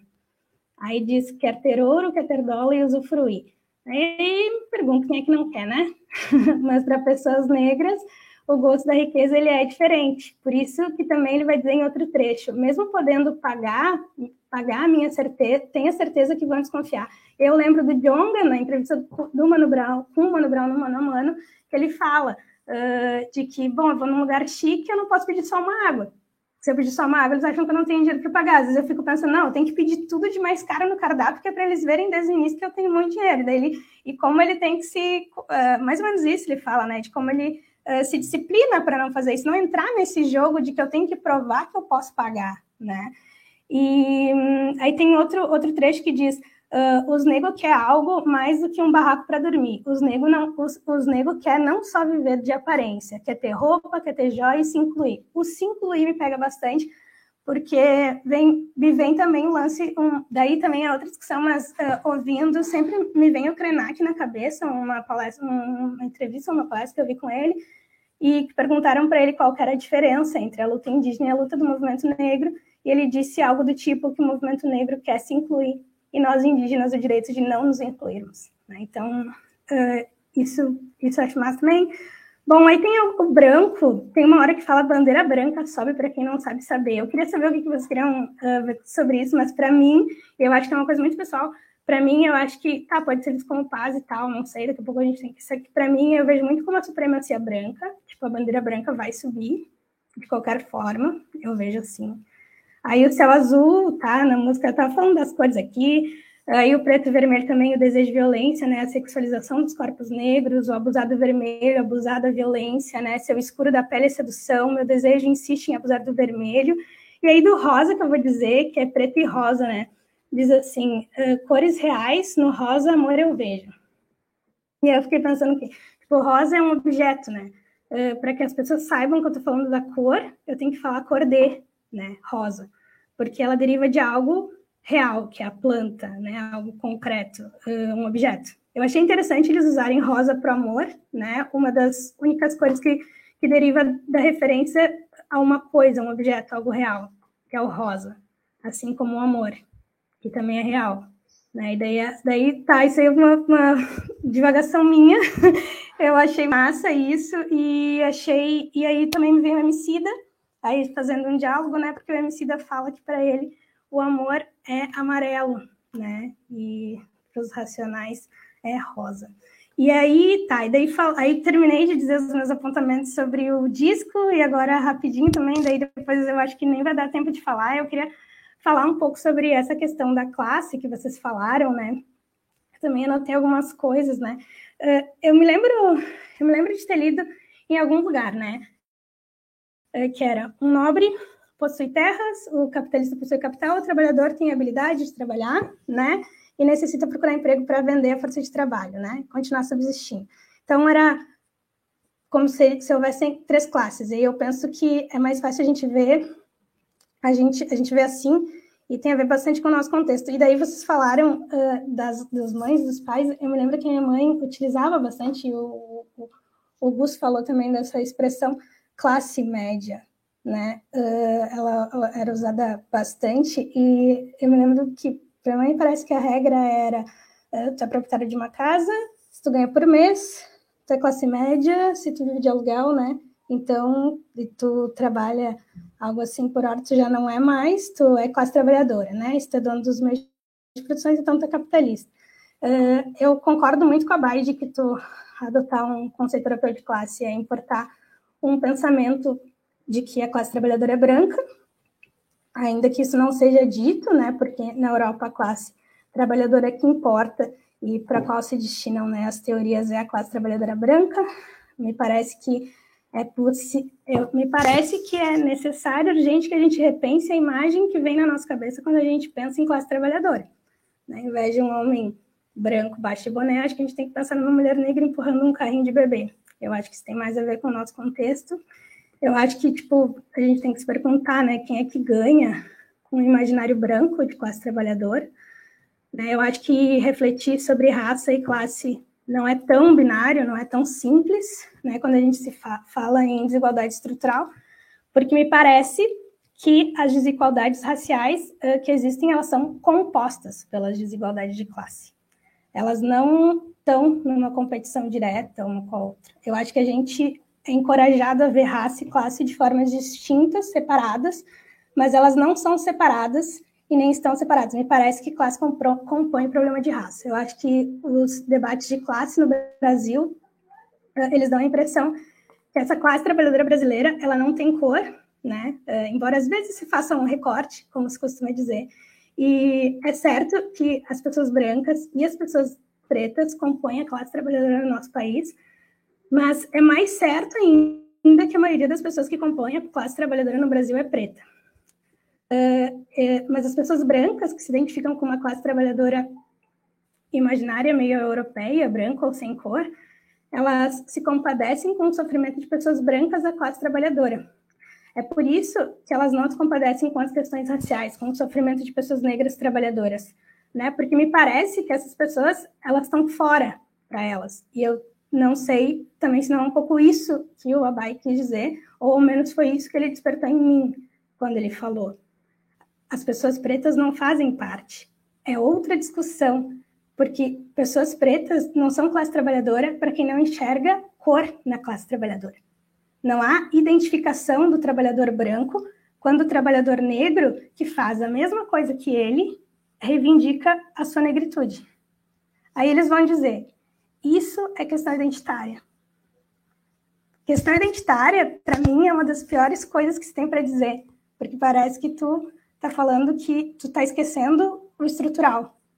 Tu está esquecendo que todo mundo é responsável, todo mundo, uh, todo mundo se beneficia ou não desse sistema, dessa hierarquização de cores, né? E então eles dizem, né? Isso não é questão de, de identitária, né? É problema teu, tu vai resolver. O nosso problema é outro. Nosso problema é a classe, né? É, porque eu acho que para esse trabalhador branco, a negritude retira do seu colega, que está na mesma condição de ele de trabalho, a condição de pertencer à classe trabalhadora, porque para ele ela não tem cor. Eu não sei se eu estou sendo. Uh, se vocês estão entendendo o que eu estou falando. não que vocês sejam burros, mas pelo fato de que eu não sei se eu estou explicando direito o que eu estou falando, tá? Uh, mas, enfim, são reflexões que vieram a partir das coisas que vocês falaram. Mas, enfim, Aí, só também fechando, que daí também não é um, aqui o monólogo da Roberta, mas é que é, que é, já era, né, como acabou que a gente tinha muita coisa para falar, e acho que o álbum dos Racionais acaba dizendo isso, né? Então acabou que ficou meio bloco as falas, mas enfim. Bom, uh, eu acho que o capitalista, a elite branca mesmo, ela, ela não se vê ameaçada pelo discurso de classe porque eu acho que ela também se vê de uma forma ou de outra como trabalhadora, como merecedora, né? Até um discurso da meritocracia, né? Uh, eu, mas eu acho que ela se vê ameaçada pelo discurso racial, porque ele vai além, na minha opinião. E brancos da classe trabalhadora, eu acho que perdem muito ao não querer se unir a um debate racial de fato, porque quando eles fazem isso, eles se unem com o que liga eles a outra classe ao opressor, que é justamente a cor da pele deles. Entendeu? Então, eu acho que é certo que acabar com o racismo não vai tornar mais fácil a vida de pessoas brancas pobres, né? Eu acho que a questão de classe vai permanecer, mas se a gente se preocupar apenas com a classe sem levar em consideração a raça, o problema também não se resolve, porque a hierarquia das cores dentro da classe trabalhadora permanece, dividindo essa mesma classe trabalhadora, já que as pessoas brancas pobres se identificam mais com os brancos ricos do que com os pobres negros, na minha opinião. Bom, e eu acho que nas mãos de quem tipo tá no topo dessa outra classe que não é a classe trabalhadora, né? Raça, classe e raça dos que não estão no topo né, contrapostas umas às outras, é perfeito, né? É um caso clássico e bem sucedido do dividir para conquistar, né? Por isso que eu acho que quase compõe raça para mim esse problema, porque se a gente analisa só a classe, a gente não explica como no mesmo cargo, né, as pessoas ganham, pessoas brancas e pretas ganham uh, diferença, tem uma diferença salarial, né? Eu vivo e tenho certeza quando eu digo que quantidade de privilégio de classe, dinheiro ou educação não vão me proteger do racismo. Né? Eu reconheço uh, que pessoas brancas e negras da classe trabalhadora têm muito em comum, mas a gente precisa lembrar que as experiências são muito diferentes. Né? Enquanto os brancos lidam com um preconceito de classe, os pretos lidam com, lidam com um preconceito de classe racializado. Né? E é essa complexidade, eu acho, que a gente precisa explorar né, para a gente entender classe trabalhadora no Brasil. Eu acho que era isso. Desculpe falar um monte, mas também não vou mais falar por hoje. Não, não há o que se desculpar, Beta. Muito pelo contrário. Eu eh, te agradeço assim enormemente essa, essa tua abordagem aí. Acho até que tem uma certa vantagem fazer uma abordagem como tu chamaste em bloco, porque tu consegues articular, assim como cada um de nós poderia ter essa oportunidade realmente de articular, né? Uh, todo um pensamento ao invés de pegar um trechinho aí depois esperar para falar uh, porque a tua, na verdade o que tu fizeste agora demonstrou a razão também importante de poder utilizar o espaço dessa forma né? Uh, eu já disse aqui centenas de vezes na verdade centenas não porque só tivemos 30 encontros não, mas eu já disse aqui 30 vezes e essa vai ser a trigésima que eu assim eu, eu aprendo muito com, com, com organização racional e, e a expressão da Beta é incrível assim eu acho de uma objetividade assim maravilhosa assim esse esse ponto da articulação né, entre raça e classe né, que se a gente acrescentar o gênero torna-se o, o, título do livro da Angela Davis né isso é o fundamental isso que a Beta está trazendo assim é fundamental né? Uh, e, e, bom esse e, e, nesse nessa articulação, porque a gente não tem uma síntese, né, a gente tem a articulação, uh, a gente consegue realmente assim é muito evidente assim, a Beta disse essa frase a, o, a, o discurso antirracista ele ameaça o capitalista né? Só que o discurso da classe não é nem um discurso anti-classe, ele é o discurso da classe, eu vou defender a minha classe. Veja como nem tem o anti ali, porque de certa forma está uh, assim amansado ali, né? Tá relativamente adormecido. Muitas vezes tem manifestações nas rua, na rua e tal, uh, mas sabe que é incapaz de ameaçar o capitalista.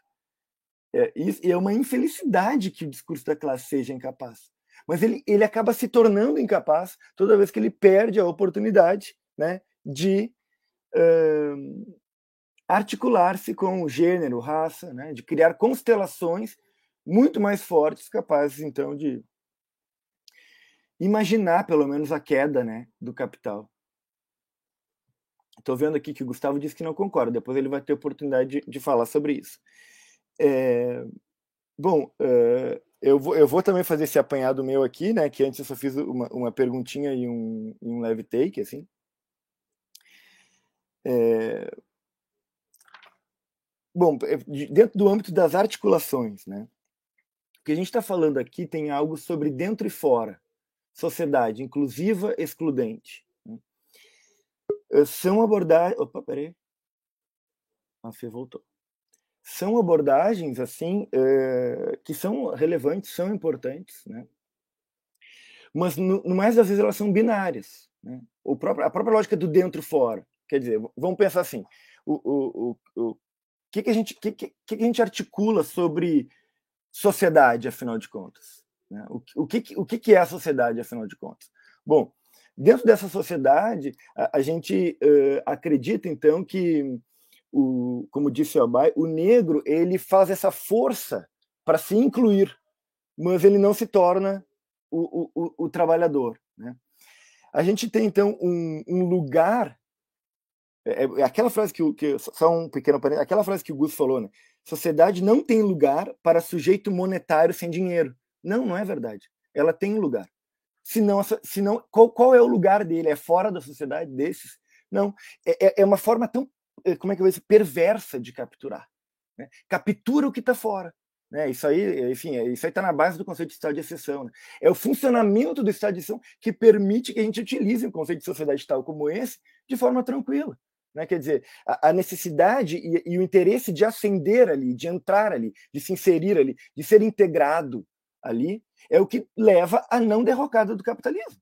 Quer dizer, a sociedade, o conceito faz funcionar o capitalismo. E o capitalismo faz, faz funcionar, ou, e também é funcionado pelo racismo. Bom, isso aí uh, são inúmeros autores que, que, que apontam justamente uh, para esse paradoxo da sociedade. Né? Uh, afinal de contas, esse tipo de, de lugar que ela promete, que ela não tem como oferecer, senão como falso lugar prometido. Assim, ela captura, portanto, o, o, o excluído dentro da sua lógica. Né? É, isso, é, isso é o funcionamento do pensamento jurídico penal uh, no, no, Brasil desde sempre. Né? Na América Latina, desde sempre não, né? mas desde a, desde a invasão, né? desde como a gente passou a ser obrigado a pensar a partir de uma linha de raciocínio, né? Uh, obviamente, então, coadunado com os princípios de fundamentação do direito, né? que, que organiza o Estado de forma libidinal e concupiscente. Né? Então, que a gente importou isso dos europeus. A gente vive uma ficção de organização da sociedade, uma ficção que, na verdade, ela funciona. Né? Vejamos é, é, é, um dos meios pelos quais ela funciona. Está na música. Uh, Deixa eu ver aqui, deixa eu procurar aqui, peraí. Está na música 9, né, na, na faixa 9, a escolha que eu fiz. Né?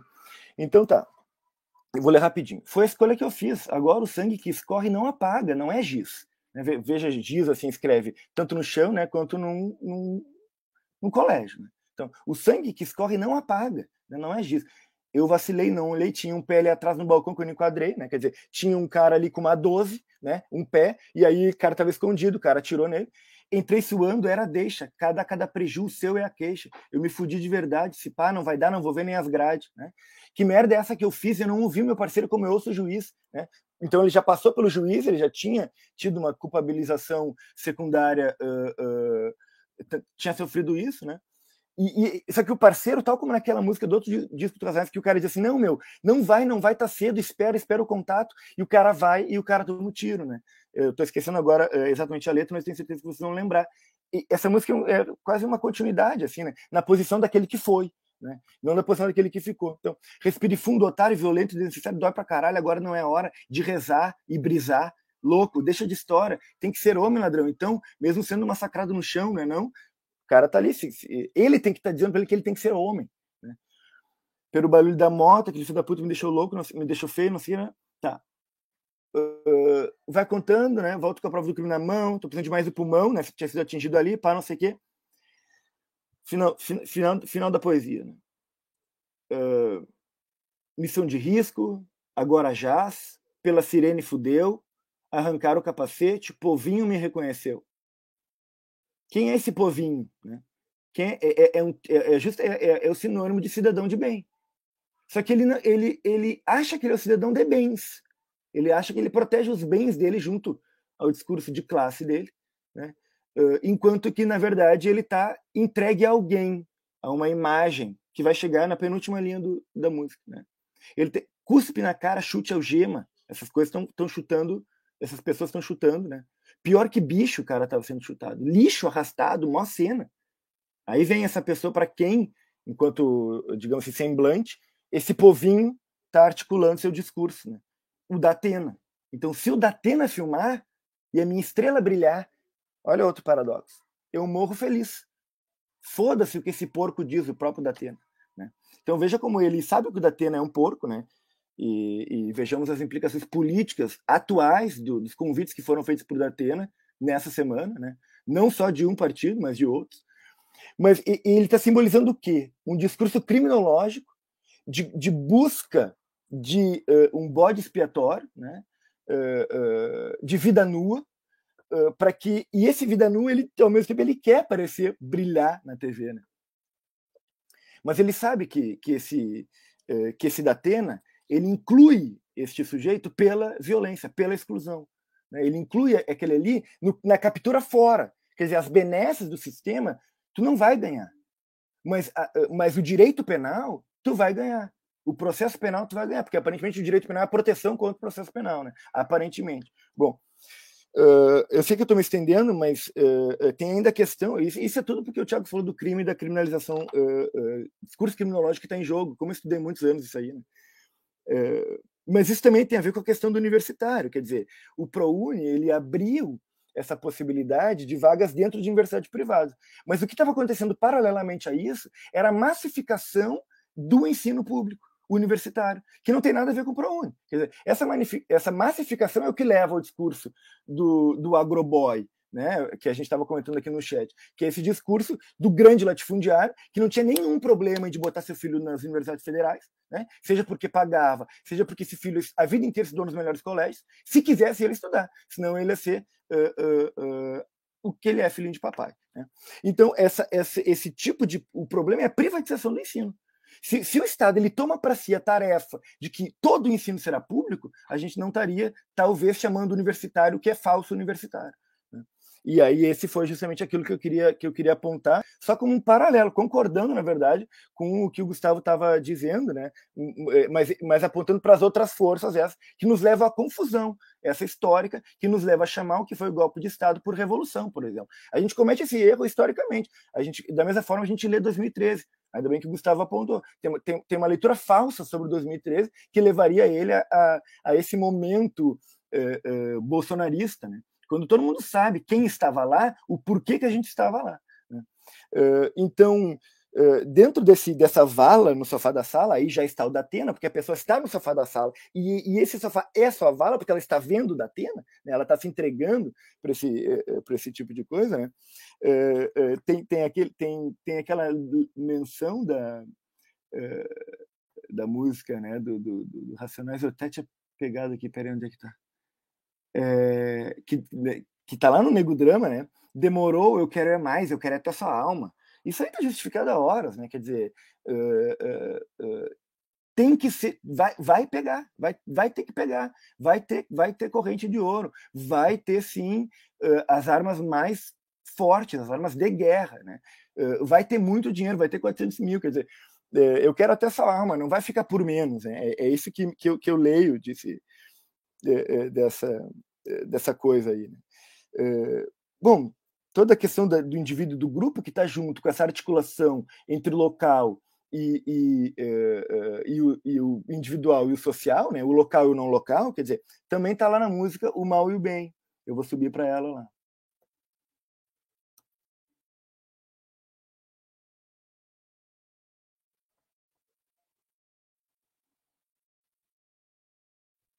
Que ele está contando então a sua própria vida, né? Uma, uma história de vitórias e memórias e tal. Ele, ele, ele, articula, ele articula a história da sua vida com a história do Racionais. Vem assim, né? Uh, errei, acreditei numa luz que eu enxerguei, KLJ, DJ, Vila Mazei, o Jó me apresentou em meados de 83, dançando break, a parceria fechou, formou mais uma dupla de São Paulo, se aventurou. É um encontro né, do, do Mano, se eu não me engano, com o próprio KLJ, né? Bom, aí é trevas e tal, não sei o quê, e vai, vai. Aí, aí tem uma hora que muda, assim, um pouquinho o ritmo, ele fica, então vai, violenta, eh, em 90, a cena ficou violenta, Brau e Blue, com pânico na Zona Sul. Aqui a gente percebe como o disco, ele articula o indivíduo e a sociedade. Né? Ele não busca separação. Ele coloca essa vida pessoal que está sendo narrada junto da história do próprio grupo. Né? É, é, então, enfim, né, tem, tem depois a relação do sexo com a, a música lá, é, Eu Te Disse, né, ele está lá tentando conquistar uma mulher e vou, não vou, vou, não vou, Santo Antônio vai te, não vai dizer que Santo Antônio te enganou, né? A mulher era casada. Bom, enfim, tem toda essa, essa questão aí de, dessa articulação. Meu ponto todo era a articulação. agradeço muito, sim, infinitamente a escolha do Gus, porque eu, eu escuto esse álbum desde que saiu, sou fã há anos de Racionais, eu amo esse disco, acho que ele tem um embalo assim, maravilhoso e que o Mano ainda conseguiu depois, no Bugnipe, fazer uma coisa que, que, que, que eu tenho um, uma linha tal de descontinuidade magnífica que é, que é foda. Beijos, muito obrigado por esse debate, agradeço a todas e todos.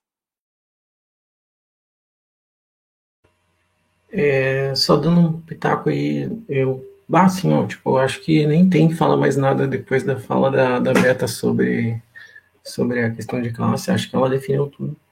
É, eu acho que no Brasil a gente tem uma questão que, que, que é histórica, né? Tipo, trabalhador informal também é um trabalhador. Então, tipo, a informalidade é um, um é um, é um, um traço enraizado na nossa constituição social. Então, tipo, o cara que está trabalhando na casa de alguém, né? Tipo, como empregada doméstica e tal, um jardineiro, e não está uh, eh, com carteira assinada, ele é um trabalhador informal e continua sendo um trabalhador e, e faz parte da, da classe trabalhadora no Brasil. É, tanto é assim que antes, quando a gente tinha mais direitos, hoje a gente tem quase nenhum, é, normalmente quando alguém era demitido sem carteira assinada, a pessoa entrava na justiça e, e tinha esses direitos revistos, né? O que hoje não acontece mais, eu acho, desse jeito.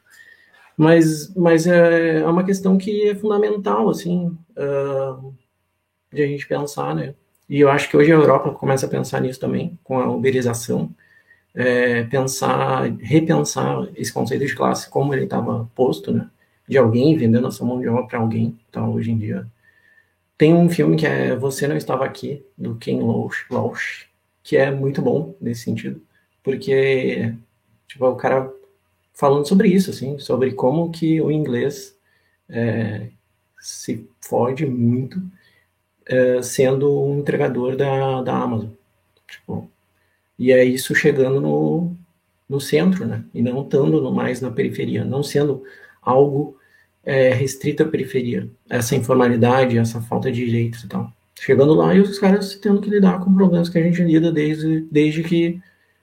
Uh, desde sempre né? desde, desde que a gente se formou como, como uma localidade com pessoas e tal, desde sempre. É, com pessoas que vieram aqui para explorar, né? Sendo mais. Antes a gente não tinha esse tipo de organização social, uh, enfim, desde 1500, pelo menos, a gente tem esse tipo de, de situação é, em que o trabalhador aqui, majoritariamente, é informal. Tipo, não muda muito. É, com relação a 2013, eu acho que o Racionais nesse disco dá uma resposta muito boa para 2013. Eu acho que sim, eu acho que eles olham para 2013 com alguma algum valor, assim, é, olham para 2013 como algo que foi importante. Mas a resposta deles para o que aconteceu com 2013 é muito boa. É esse trecho que o Panda colocou do, do Datena, uh, reverbera a música Praça. E ali eles pegam vários recortes de várias emissoras né, sobre o que aconteceu na virada cultural, enfim, e em que o Racionais estava se apresentando, e aí começou uma briga generalizada, a polícia atuando de forma truculenta, como sempre, enfim, tudo isso. E aí eles, ele pega e mostra como que a mídia constrói uma narrativa sobre um evento. E é muito frequente ali na, naqueles recortes, ah, a praça parece uma guerra, guerra, guerra, fica toda hora falando de guerra. Então, uh, 2013, para além do que as pessoas que estavam na manifestação queriam, se tornou uma narrativa, né? Ficou claro que era uma, que virou uma narrativa que era uma narrativa entre os, as pessoas que iam para a manifestação para quebrar e as pessoas que iam é, para se manifestar pacificamente, que foi o rótulo que a Globo e as outras emissoras colocaram na, na, na, nas manifestações. São manifestações pacíficas. Contra quem? Contra o governo. Isso ficou muito claro. Era muito claro que era contra Dilma, era contra o PT. E isso uh, virou uma tônica de 2013. Claro que existe uma outra narrativa que eram das pessoas que estavam ali e que estavam uh, contra o aumento da passagem, contra é, algum descaso dos governos e tal, é, na, na ânsia de conseguir é, conquistar mais direitos, mas é, eu acho que, que, que se perdeu em algum momento a narrativa. E a narrativa foi conduzida. Da mesma forma que na música praça, a narrativa é conduzida para a demonização do, do Racionais. O Racionais ficou muito tempo sem trocar em São Paulo. A última, uma das últimas falas dessa, dessa música é uma fala do Kassab. E o Kassab proibiu o Racionais de tocar em São Paulo. Então, 2013, eu tenho muito pé atrás como 2013, porque eu acho que, que, que se perdeu ali. Em algum momento a coisa tomou uma tomou um caminho que eu acho que não era o proposto pela, pela organização, né, pelas pessoas que estavam, tal, bloco de lutas, enfim, todo mundo que estava. É, mas acabou sendo uma coisa que é, foi direcionada, né, foi, a gente acabou perdendo a mão do que estava ali e tal, e até por causa de uma noção de horizontalidade que era meio problemática também, então em prol de, em prol de uma manifestação cada vez maior, uh, se proibiu, em alguns momentos, bandeiras né, de determinados partidos, enfim. É, ficou grande e as pessoas que estavam coordenando acharam aquilo muito importante, era algo histórico, e foi algo histórico e tal, mas eu acho que, que o Racionais mostra isso, né? A narrativa, ela pode ser direcionada, no caso da Atena, ela é direcionada, né? E o da Atena também é uma figura de 2013. O da Atena, ele faz uma enquete durante o ao vivo, perguntando se as pessoas concordavam com o vandalismo. E as pessoas dizem sim, a gente concorda. E ele pergunta de novo e as pessoas dizem sim, porque ele diz assim: ah, eu acho que as pessoas não estão entendendo o que, que eu estou perguntando. Vocês concordam que as pessoas vão para a rua quebrar coisas e tal? E aí as pessoas dizem sim. E aí ele fica, não, então é isso aí. Daí muda o, o discurso. Não, é isso aí mesmo, tem que ir para a rua, tem que quebrar, tem que fazer não sei o quê. Tem que ir contra isso tudo que está aí e tal. E isso tudo que estava aí no governo federal era o Partido dos Trabalhadores. Né? Então, é, é, eu acho muito bom assim esse, esse recorte uh, do, do Racionais. É, tem uma das falas ali, é do Caco Barcelos, uh, que é um jornalista uh, muito importante, assim, é, ele tem um livro sobre a, a Rota, né, Polícia de Extermínio de São Paulo, Rota 66, é um, um jornalista é, muito interessante, mas que dentro daquele contexto ele também reproduz, ah, aqui está acontecendo uma guerra, e daí, na habilidade que ele tem de jornalista, ele começa a descrever o cenário, né, ele começa a trazer uma, uma, quase uma coisa literária ali para a descrição daquilo que está acontecendo. E traz esse, esse sentimento sensacionalista, né? É, é, isso que, que eu acho que, que o Racionais aponta e que, de alguma forma, também estava em 2013.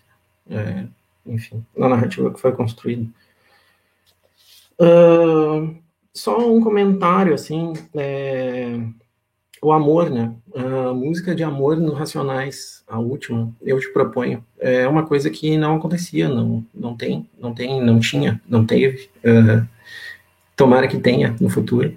E eu acho que isso tem a ver com, com o trap, essa possibilidade de falar de outros é, temas, né? que não só a vida difícil, a criminalidade, a enfim, as questões é, de traição, de trairagem, que aparecem muito. E é um cara falando sobre amar alguém, então, é, abandonar tudo isso, abandonar o mundo cão, como ele diz, e, e viver num outro lugar. É, e aí as referências são muito boas, é Gil, Além do Horizonte, Roberto Carlos, Marina Lima, Cazuza, enfim. E aí eu só vou fazer um ganchinho com uma fala do Abai, que eu acho que a leitura do Racionais, pelo menos a leitura acadêmica, ela não vê o Racionais como um grupo que tributa a sua formação cultural aos movimentos e, uh, da música brasileira. Né? Tem o Acauã Oliveira, que é um dos, dos caras mais. Ele já teve aqui no trânsito e tal, em outro momento. É, ele tem um, um, um, artigo que ele fala que o Racionais ele rompe com uma linha evolutiva da música brasileira. E aí ele quase que, quase não, ele, ele diz que quase tudo no Racionais vem de fora, né? O que eu acho muito problemático, porque, sei lá, só nesse disco, Sandra de Sá, é, Djavan, é, Cassiano, a música brasileira tá toda hora no Racionais. E, e aí eu acho bem problemático, claro, eu entendo o que ele está fazendo, ele está colocando Racionais como alguém, um grupo que destoa de tudo que veio antes, bossa nova, toda a questão da conciliação de classe e tal, que o Racionais não está colocando. Mas eu acho que o Racionais está criando uma outra tradição que de música, principalmente de música negra e tal, e, e sendo uh, e referendando esses artistas, apontando ah, o Cassiano tem valor, o Tim Maia, a Sandra de Sá, o Djavan, enfim. Acho que é isso, assim, é, agradecer muito, muito, muito, e me despedindo já. É, enfim, só, só aprendizado, como sempre. Trigésimo sempre aprendendo muito. Valeu.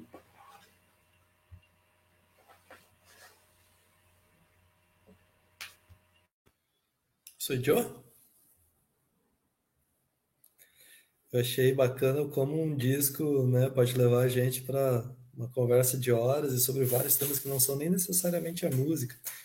E que na real é isso, né?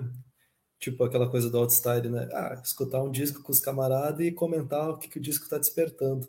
Não, a gente não precisa falar sobre a música. Se a música é, acaba servindo de um instrumento para a gente é, botar na mesa várias pulsões que, que são talvez de outra ordem, que seja temática, né? Quais são os temas das músicas dos racionais.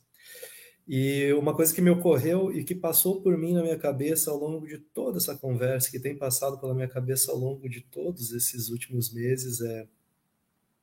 Bom, vejam, a figura do Datena, né? Foi muito legal o Pandolfo ter trazido o Datena, porque Datena, né, a gente sabe, um apresentador sensacionalista, né, que esse cara que, que simplifica o debate sobre segurança pública, sobre pobreza, etc. e tal, aparece aí nos dias racionais.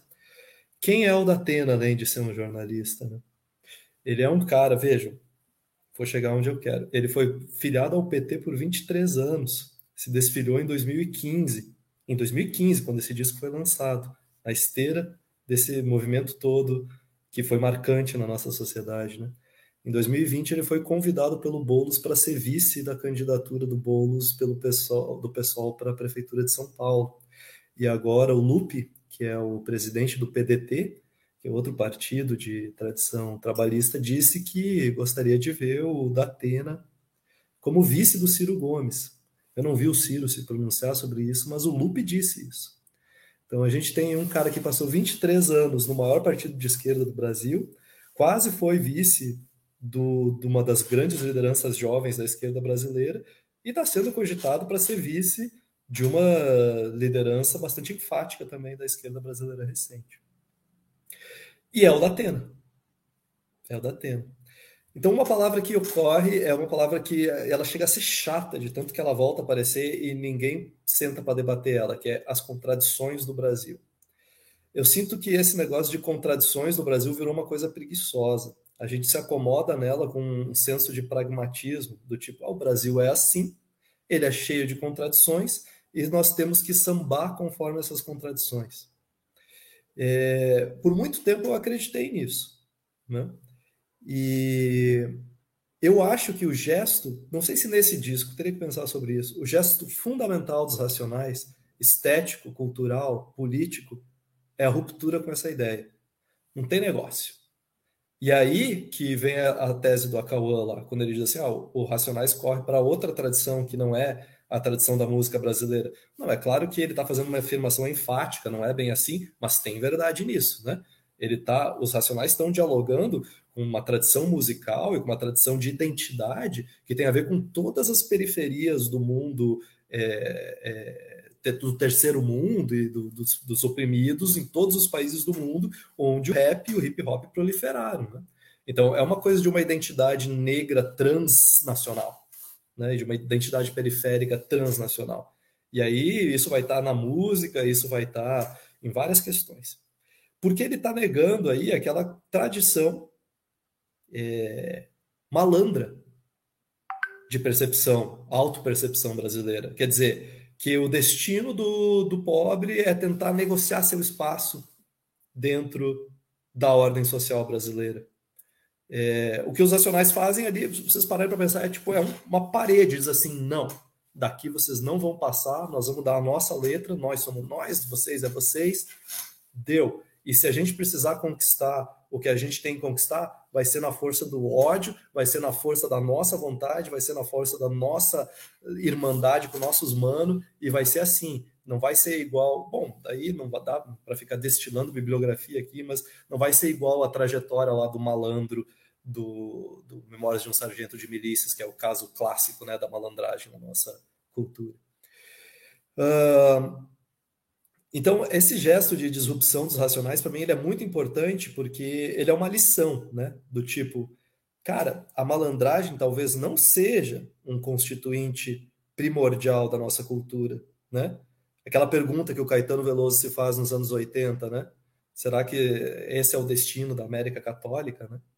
Será que é isso?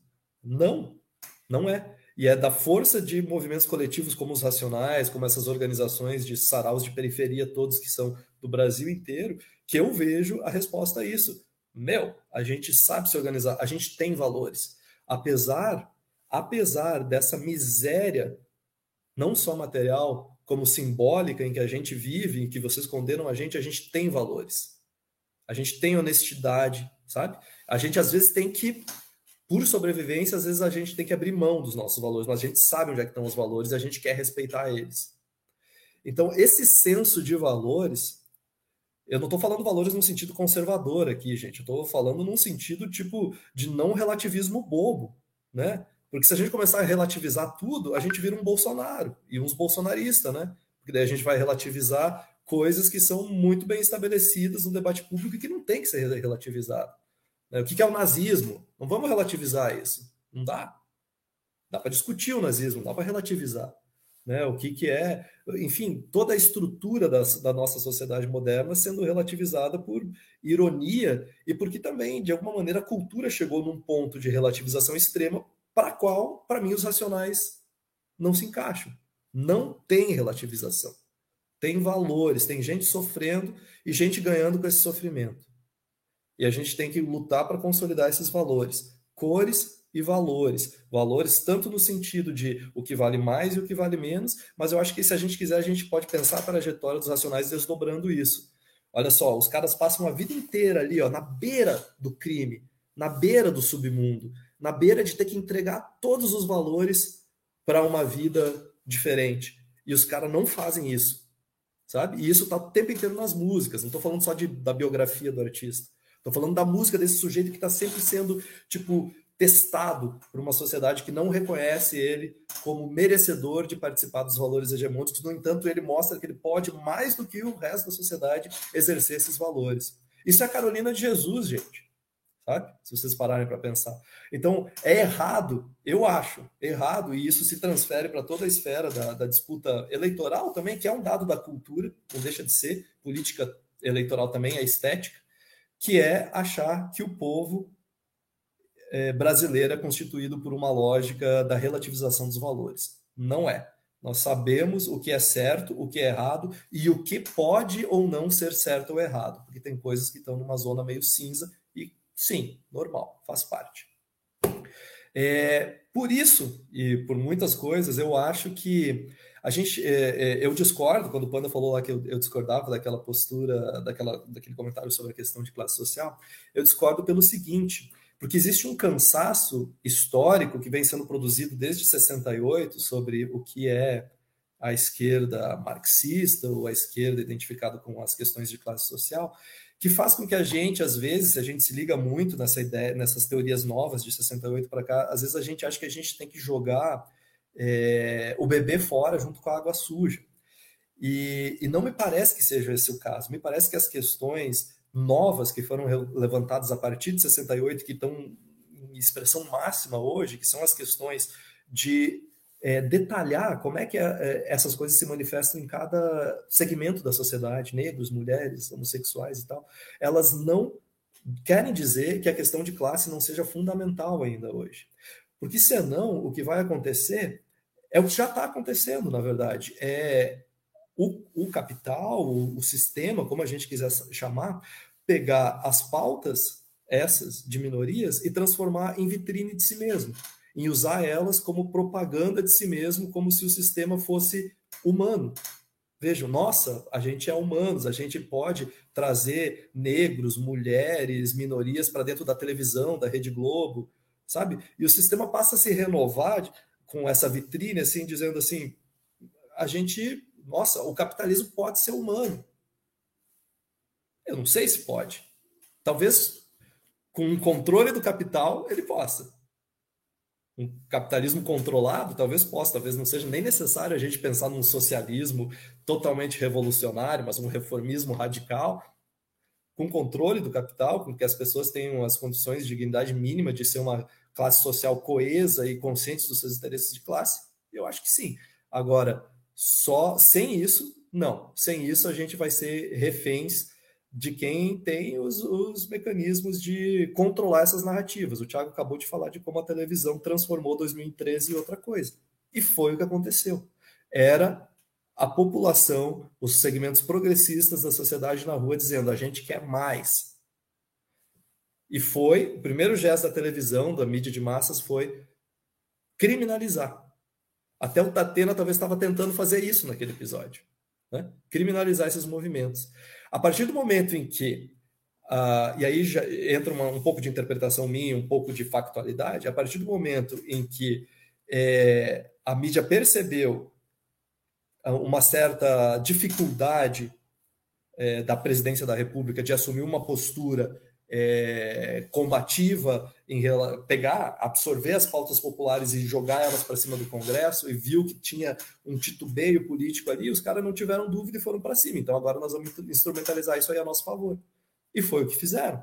Aí, de repente, aquelas manifestações viraram a libertação do Brasil contra o comunismo e não sei o quê, e daí virou o circo que a gente conhece hoje. Porque, no fim das contas, né, esses caras detêm os meios de produção, e isso não é pouca coisa. E eu não me considero um marxista, né? Mas assim, nesse ponto, eu, eu vejo um, um, um acerto fundamental assim da, do, do, pensamento marxista de, de ver como existe uma determinação, não uma determinação, mas uma coação infraestrutural, né?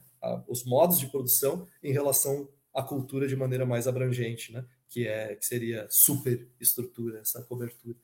Por isso, para mim, a questão de classe, mesmo que a gente tenha que repensar a classe social no Brasil, mesmo que a gente tenha que fazer todas as nuances, mesmo que a gente tenha que fazer muito exercício intelectual para entender como é que a classe social uh, se manifesta para determinados segmentos que são assim tipo muito inferiorizados assim na, na nossa dinâmica de, de, classes, ainda assim é, sem, a, sem, sem a gente disputar a democratização dos meios de produção, a gente não, não sai da sinuca de bico histórica em que o Ocidente está tá metido. Acho que, fora isso, né, eu passei, eu achei que eu ia falar bem menos do que eu falei, é, soltei um pouco a língua, tá? era suco de uva. Uh, eu gostaria de agradecer pela conversa, a gente está num ano muito decisivo e, sem sombra de dúvida, a gente tem que discutir essas coisas. Eu não não pretendo estar certo, com certeza ao longo do ano todos nós vamos vamos se manifestar em relação ao que vai acontecer. A gente tem que fazer isso, a gente não tem que pagar de isentão aqui neste programa e nem em lugar nenhum. A gente tem um compromisso, a gente tem que debater. Só que eu não quero estar certo, eu quero que a gente tenha o máximo de clareza possível para tomar as nossas atitudes. E eu conto com vocês, como sempre, para esclarecer. Não é a primeira vez nem a última que eu vou sair do Outstyle tendo alguns dos meus pilares de convicções balançados.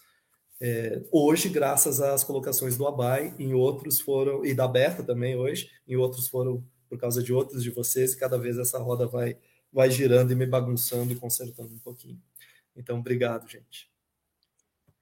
Abai, a palavra é contigo. É... Vamos combinar de ir até as 8h30, são 8h22. Tá? Aí, Isso é, não, e para mim também vai ser bem. bem Solicitei que os colegas se manifestassem me... aqui também, se, se forem quiser dar um tchauzinho, um tchauzinho, aí se inscrevam no chat. Na verdade, eu vou me despedir mesmo. me despedir, agradecer a conversa. Conversar sobre Racionais é uma coisa muito doida, assim. Acompanha a minha vida, assim, né? Tipo, tu, é... desde que eu me entendo por gente que eu escuto acompanho, quero saber coisas. Então, poder conversar sobre isso com outras pessoas me instiga bastante, sim, me instiga, me movimenta. É, só para fechar mesmo, é, comentar sobre a ruptura que o Gus fala, né, da, da figura do malandro para uma figura que tem valores. Acho que na música que o, a, que o Pandolfo comentou, que ele pega vestir minha camisa listrada e sair por aí. No samba do malandro, ele vai para tomar Paraty, vai para o samba, vai para outras coisas, ele, ele corta por dinheiro, caralho, não para curtir. Ali ficou bem demarcada essa ruptura. Ele veste a mesma camisa listrada, enquanto o malandro do samba vai para a curtição, ele fala: Não, eu vou por dinheiro, não, não para curtir. Que aí, nessa, não sei se é nessa música, os momentos ele fala que vai para o fundo do baile, que ele, vai, ele foi para o baile, né, para trabalhar no baile, lá para o fundo ele vai sentar na mesa, conversar com os caras sobre negócios, sobre o que tem que ser feito, tomar decisões mas ali, e matar o, dragão da preguiça do ócio, né? Então é, é real isso que está falando. Tem essa ruptura mesmo da malandragem, não. Essa é a visão externa sobre a gente. Daqueles que nos impediram de trabalhar, que não nos escolheram para o pós-pós-trabalho e nos criminalizam, criminaliza o samba, criminaliza a capoeira e nos chamam de vagabundos, criminaliza a própria vagabundagem. Né? Essa é a visão, a, a visão que vocês têm da gente. Mas a gente, quando veste a camisa listrada, a gente vai para trabalhar, para fazer dinheiro, para sobreviver. Então, acho que essa ruptura de não aceitar mais essa visão externa e começar a, a construir a própria identidade, acho que tá na carreira dos Racionais todo, tá no rap, é um projeto, assim, né? tá, tá nesse projeto de construir essa identidade, de construir essa... É, quem é essa população que ouve, que produz e que faz rap.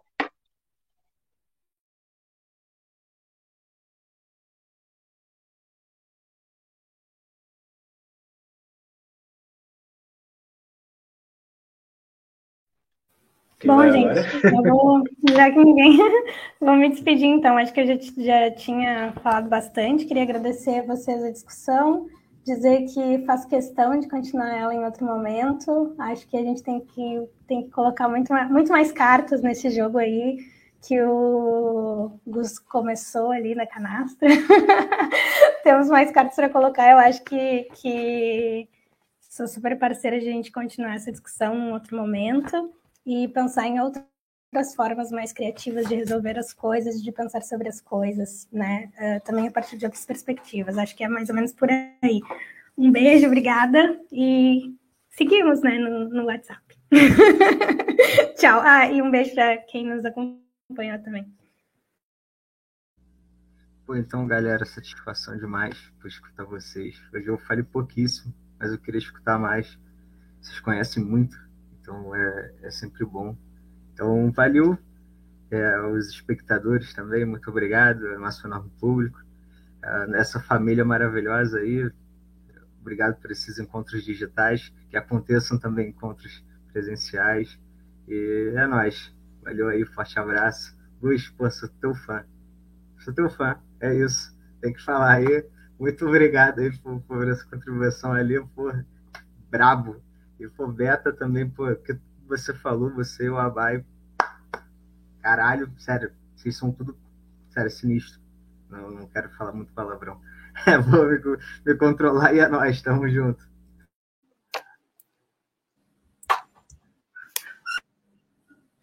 Vou deixar um beijo aqui para vocês e agradecer, aprendi muito. E eu acho que hoje foi truco, não foi canastra, Gustavo. Graças, galera. Vocês são incríveis. Beijos.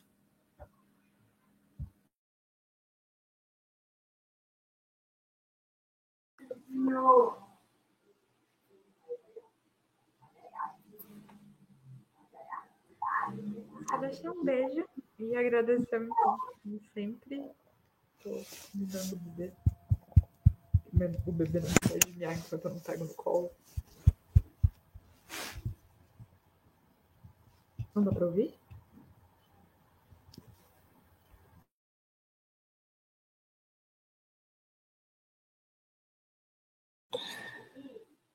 Estejam conosco mês que vem. A Odistai é 31, rumo ao 32, ao 50 e ao 100 e só vai. Falou. É isso, galera. Falou, paz.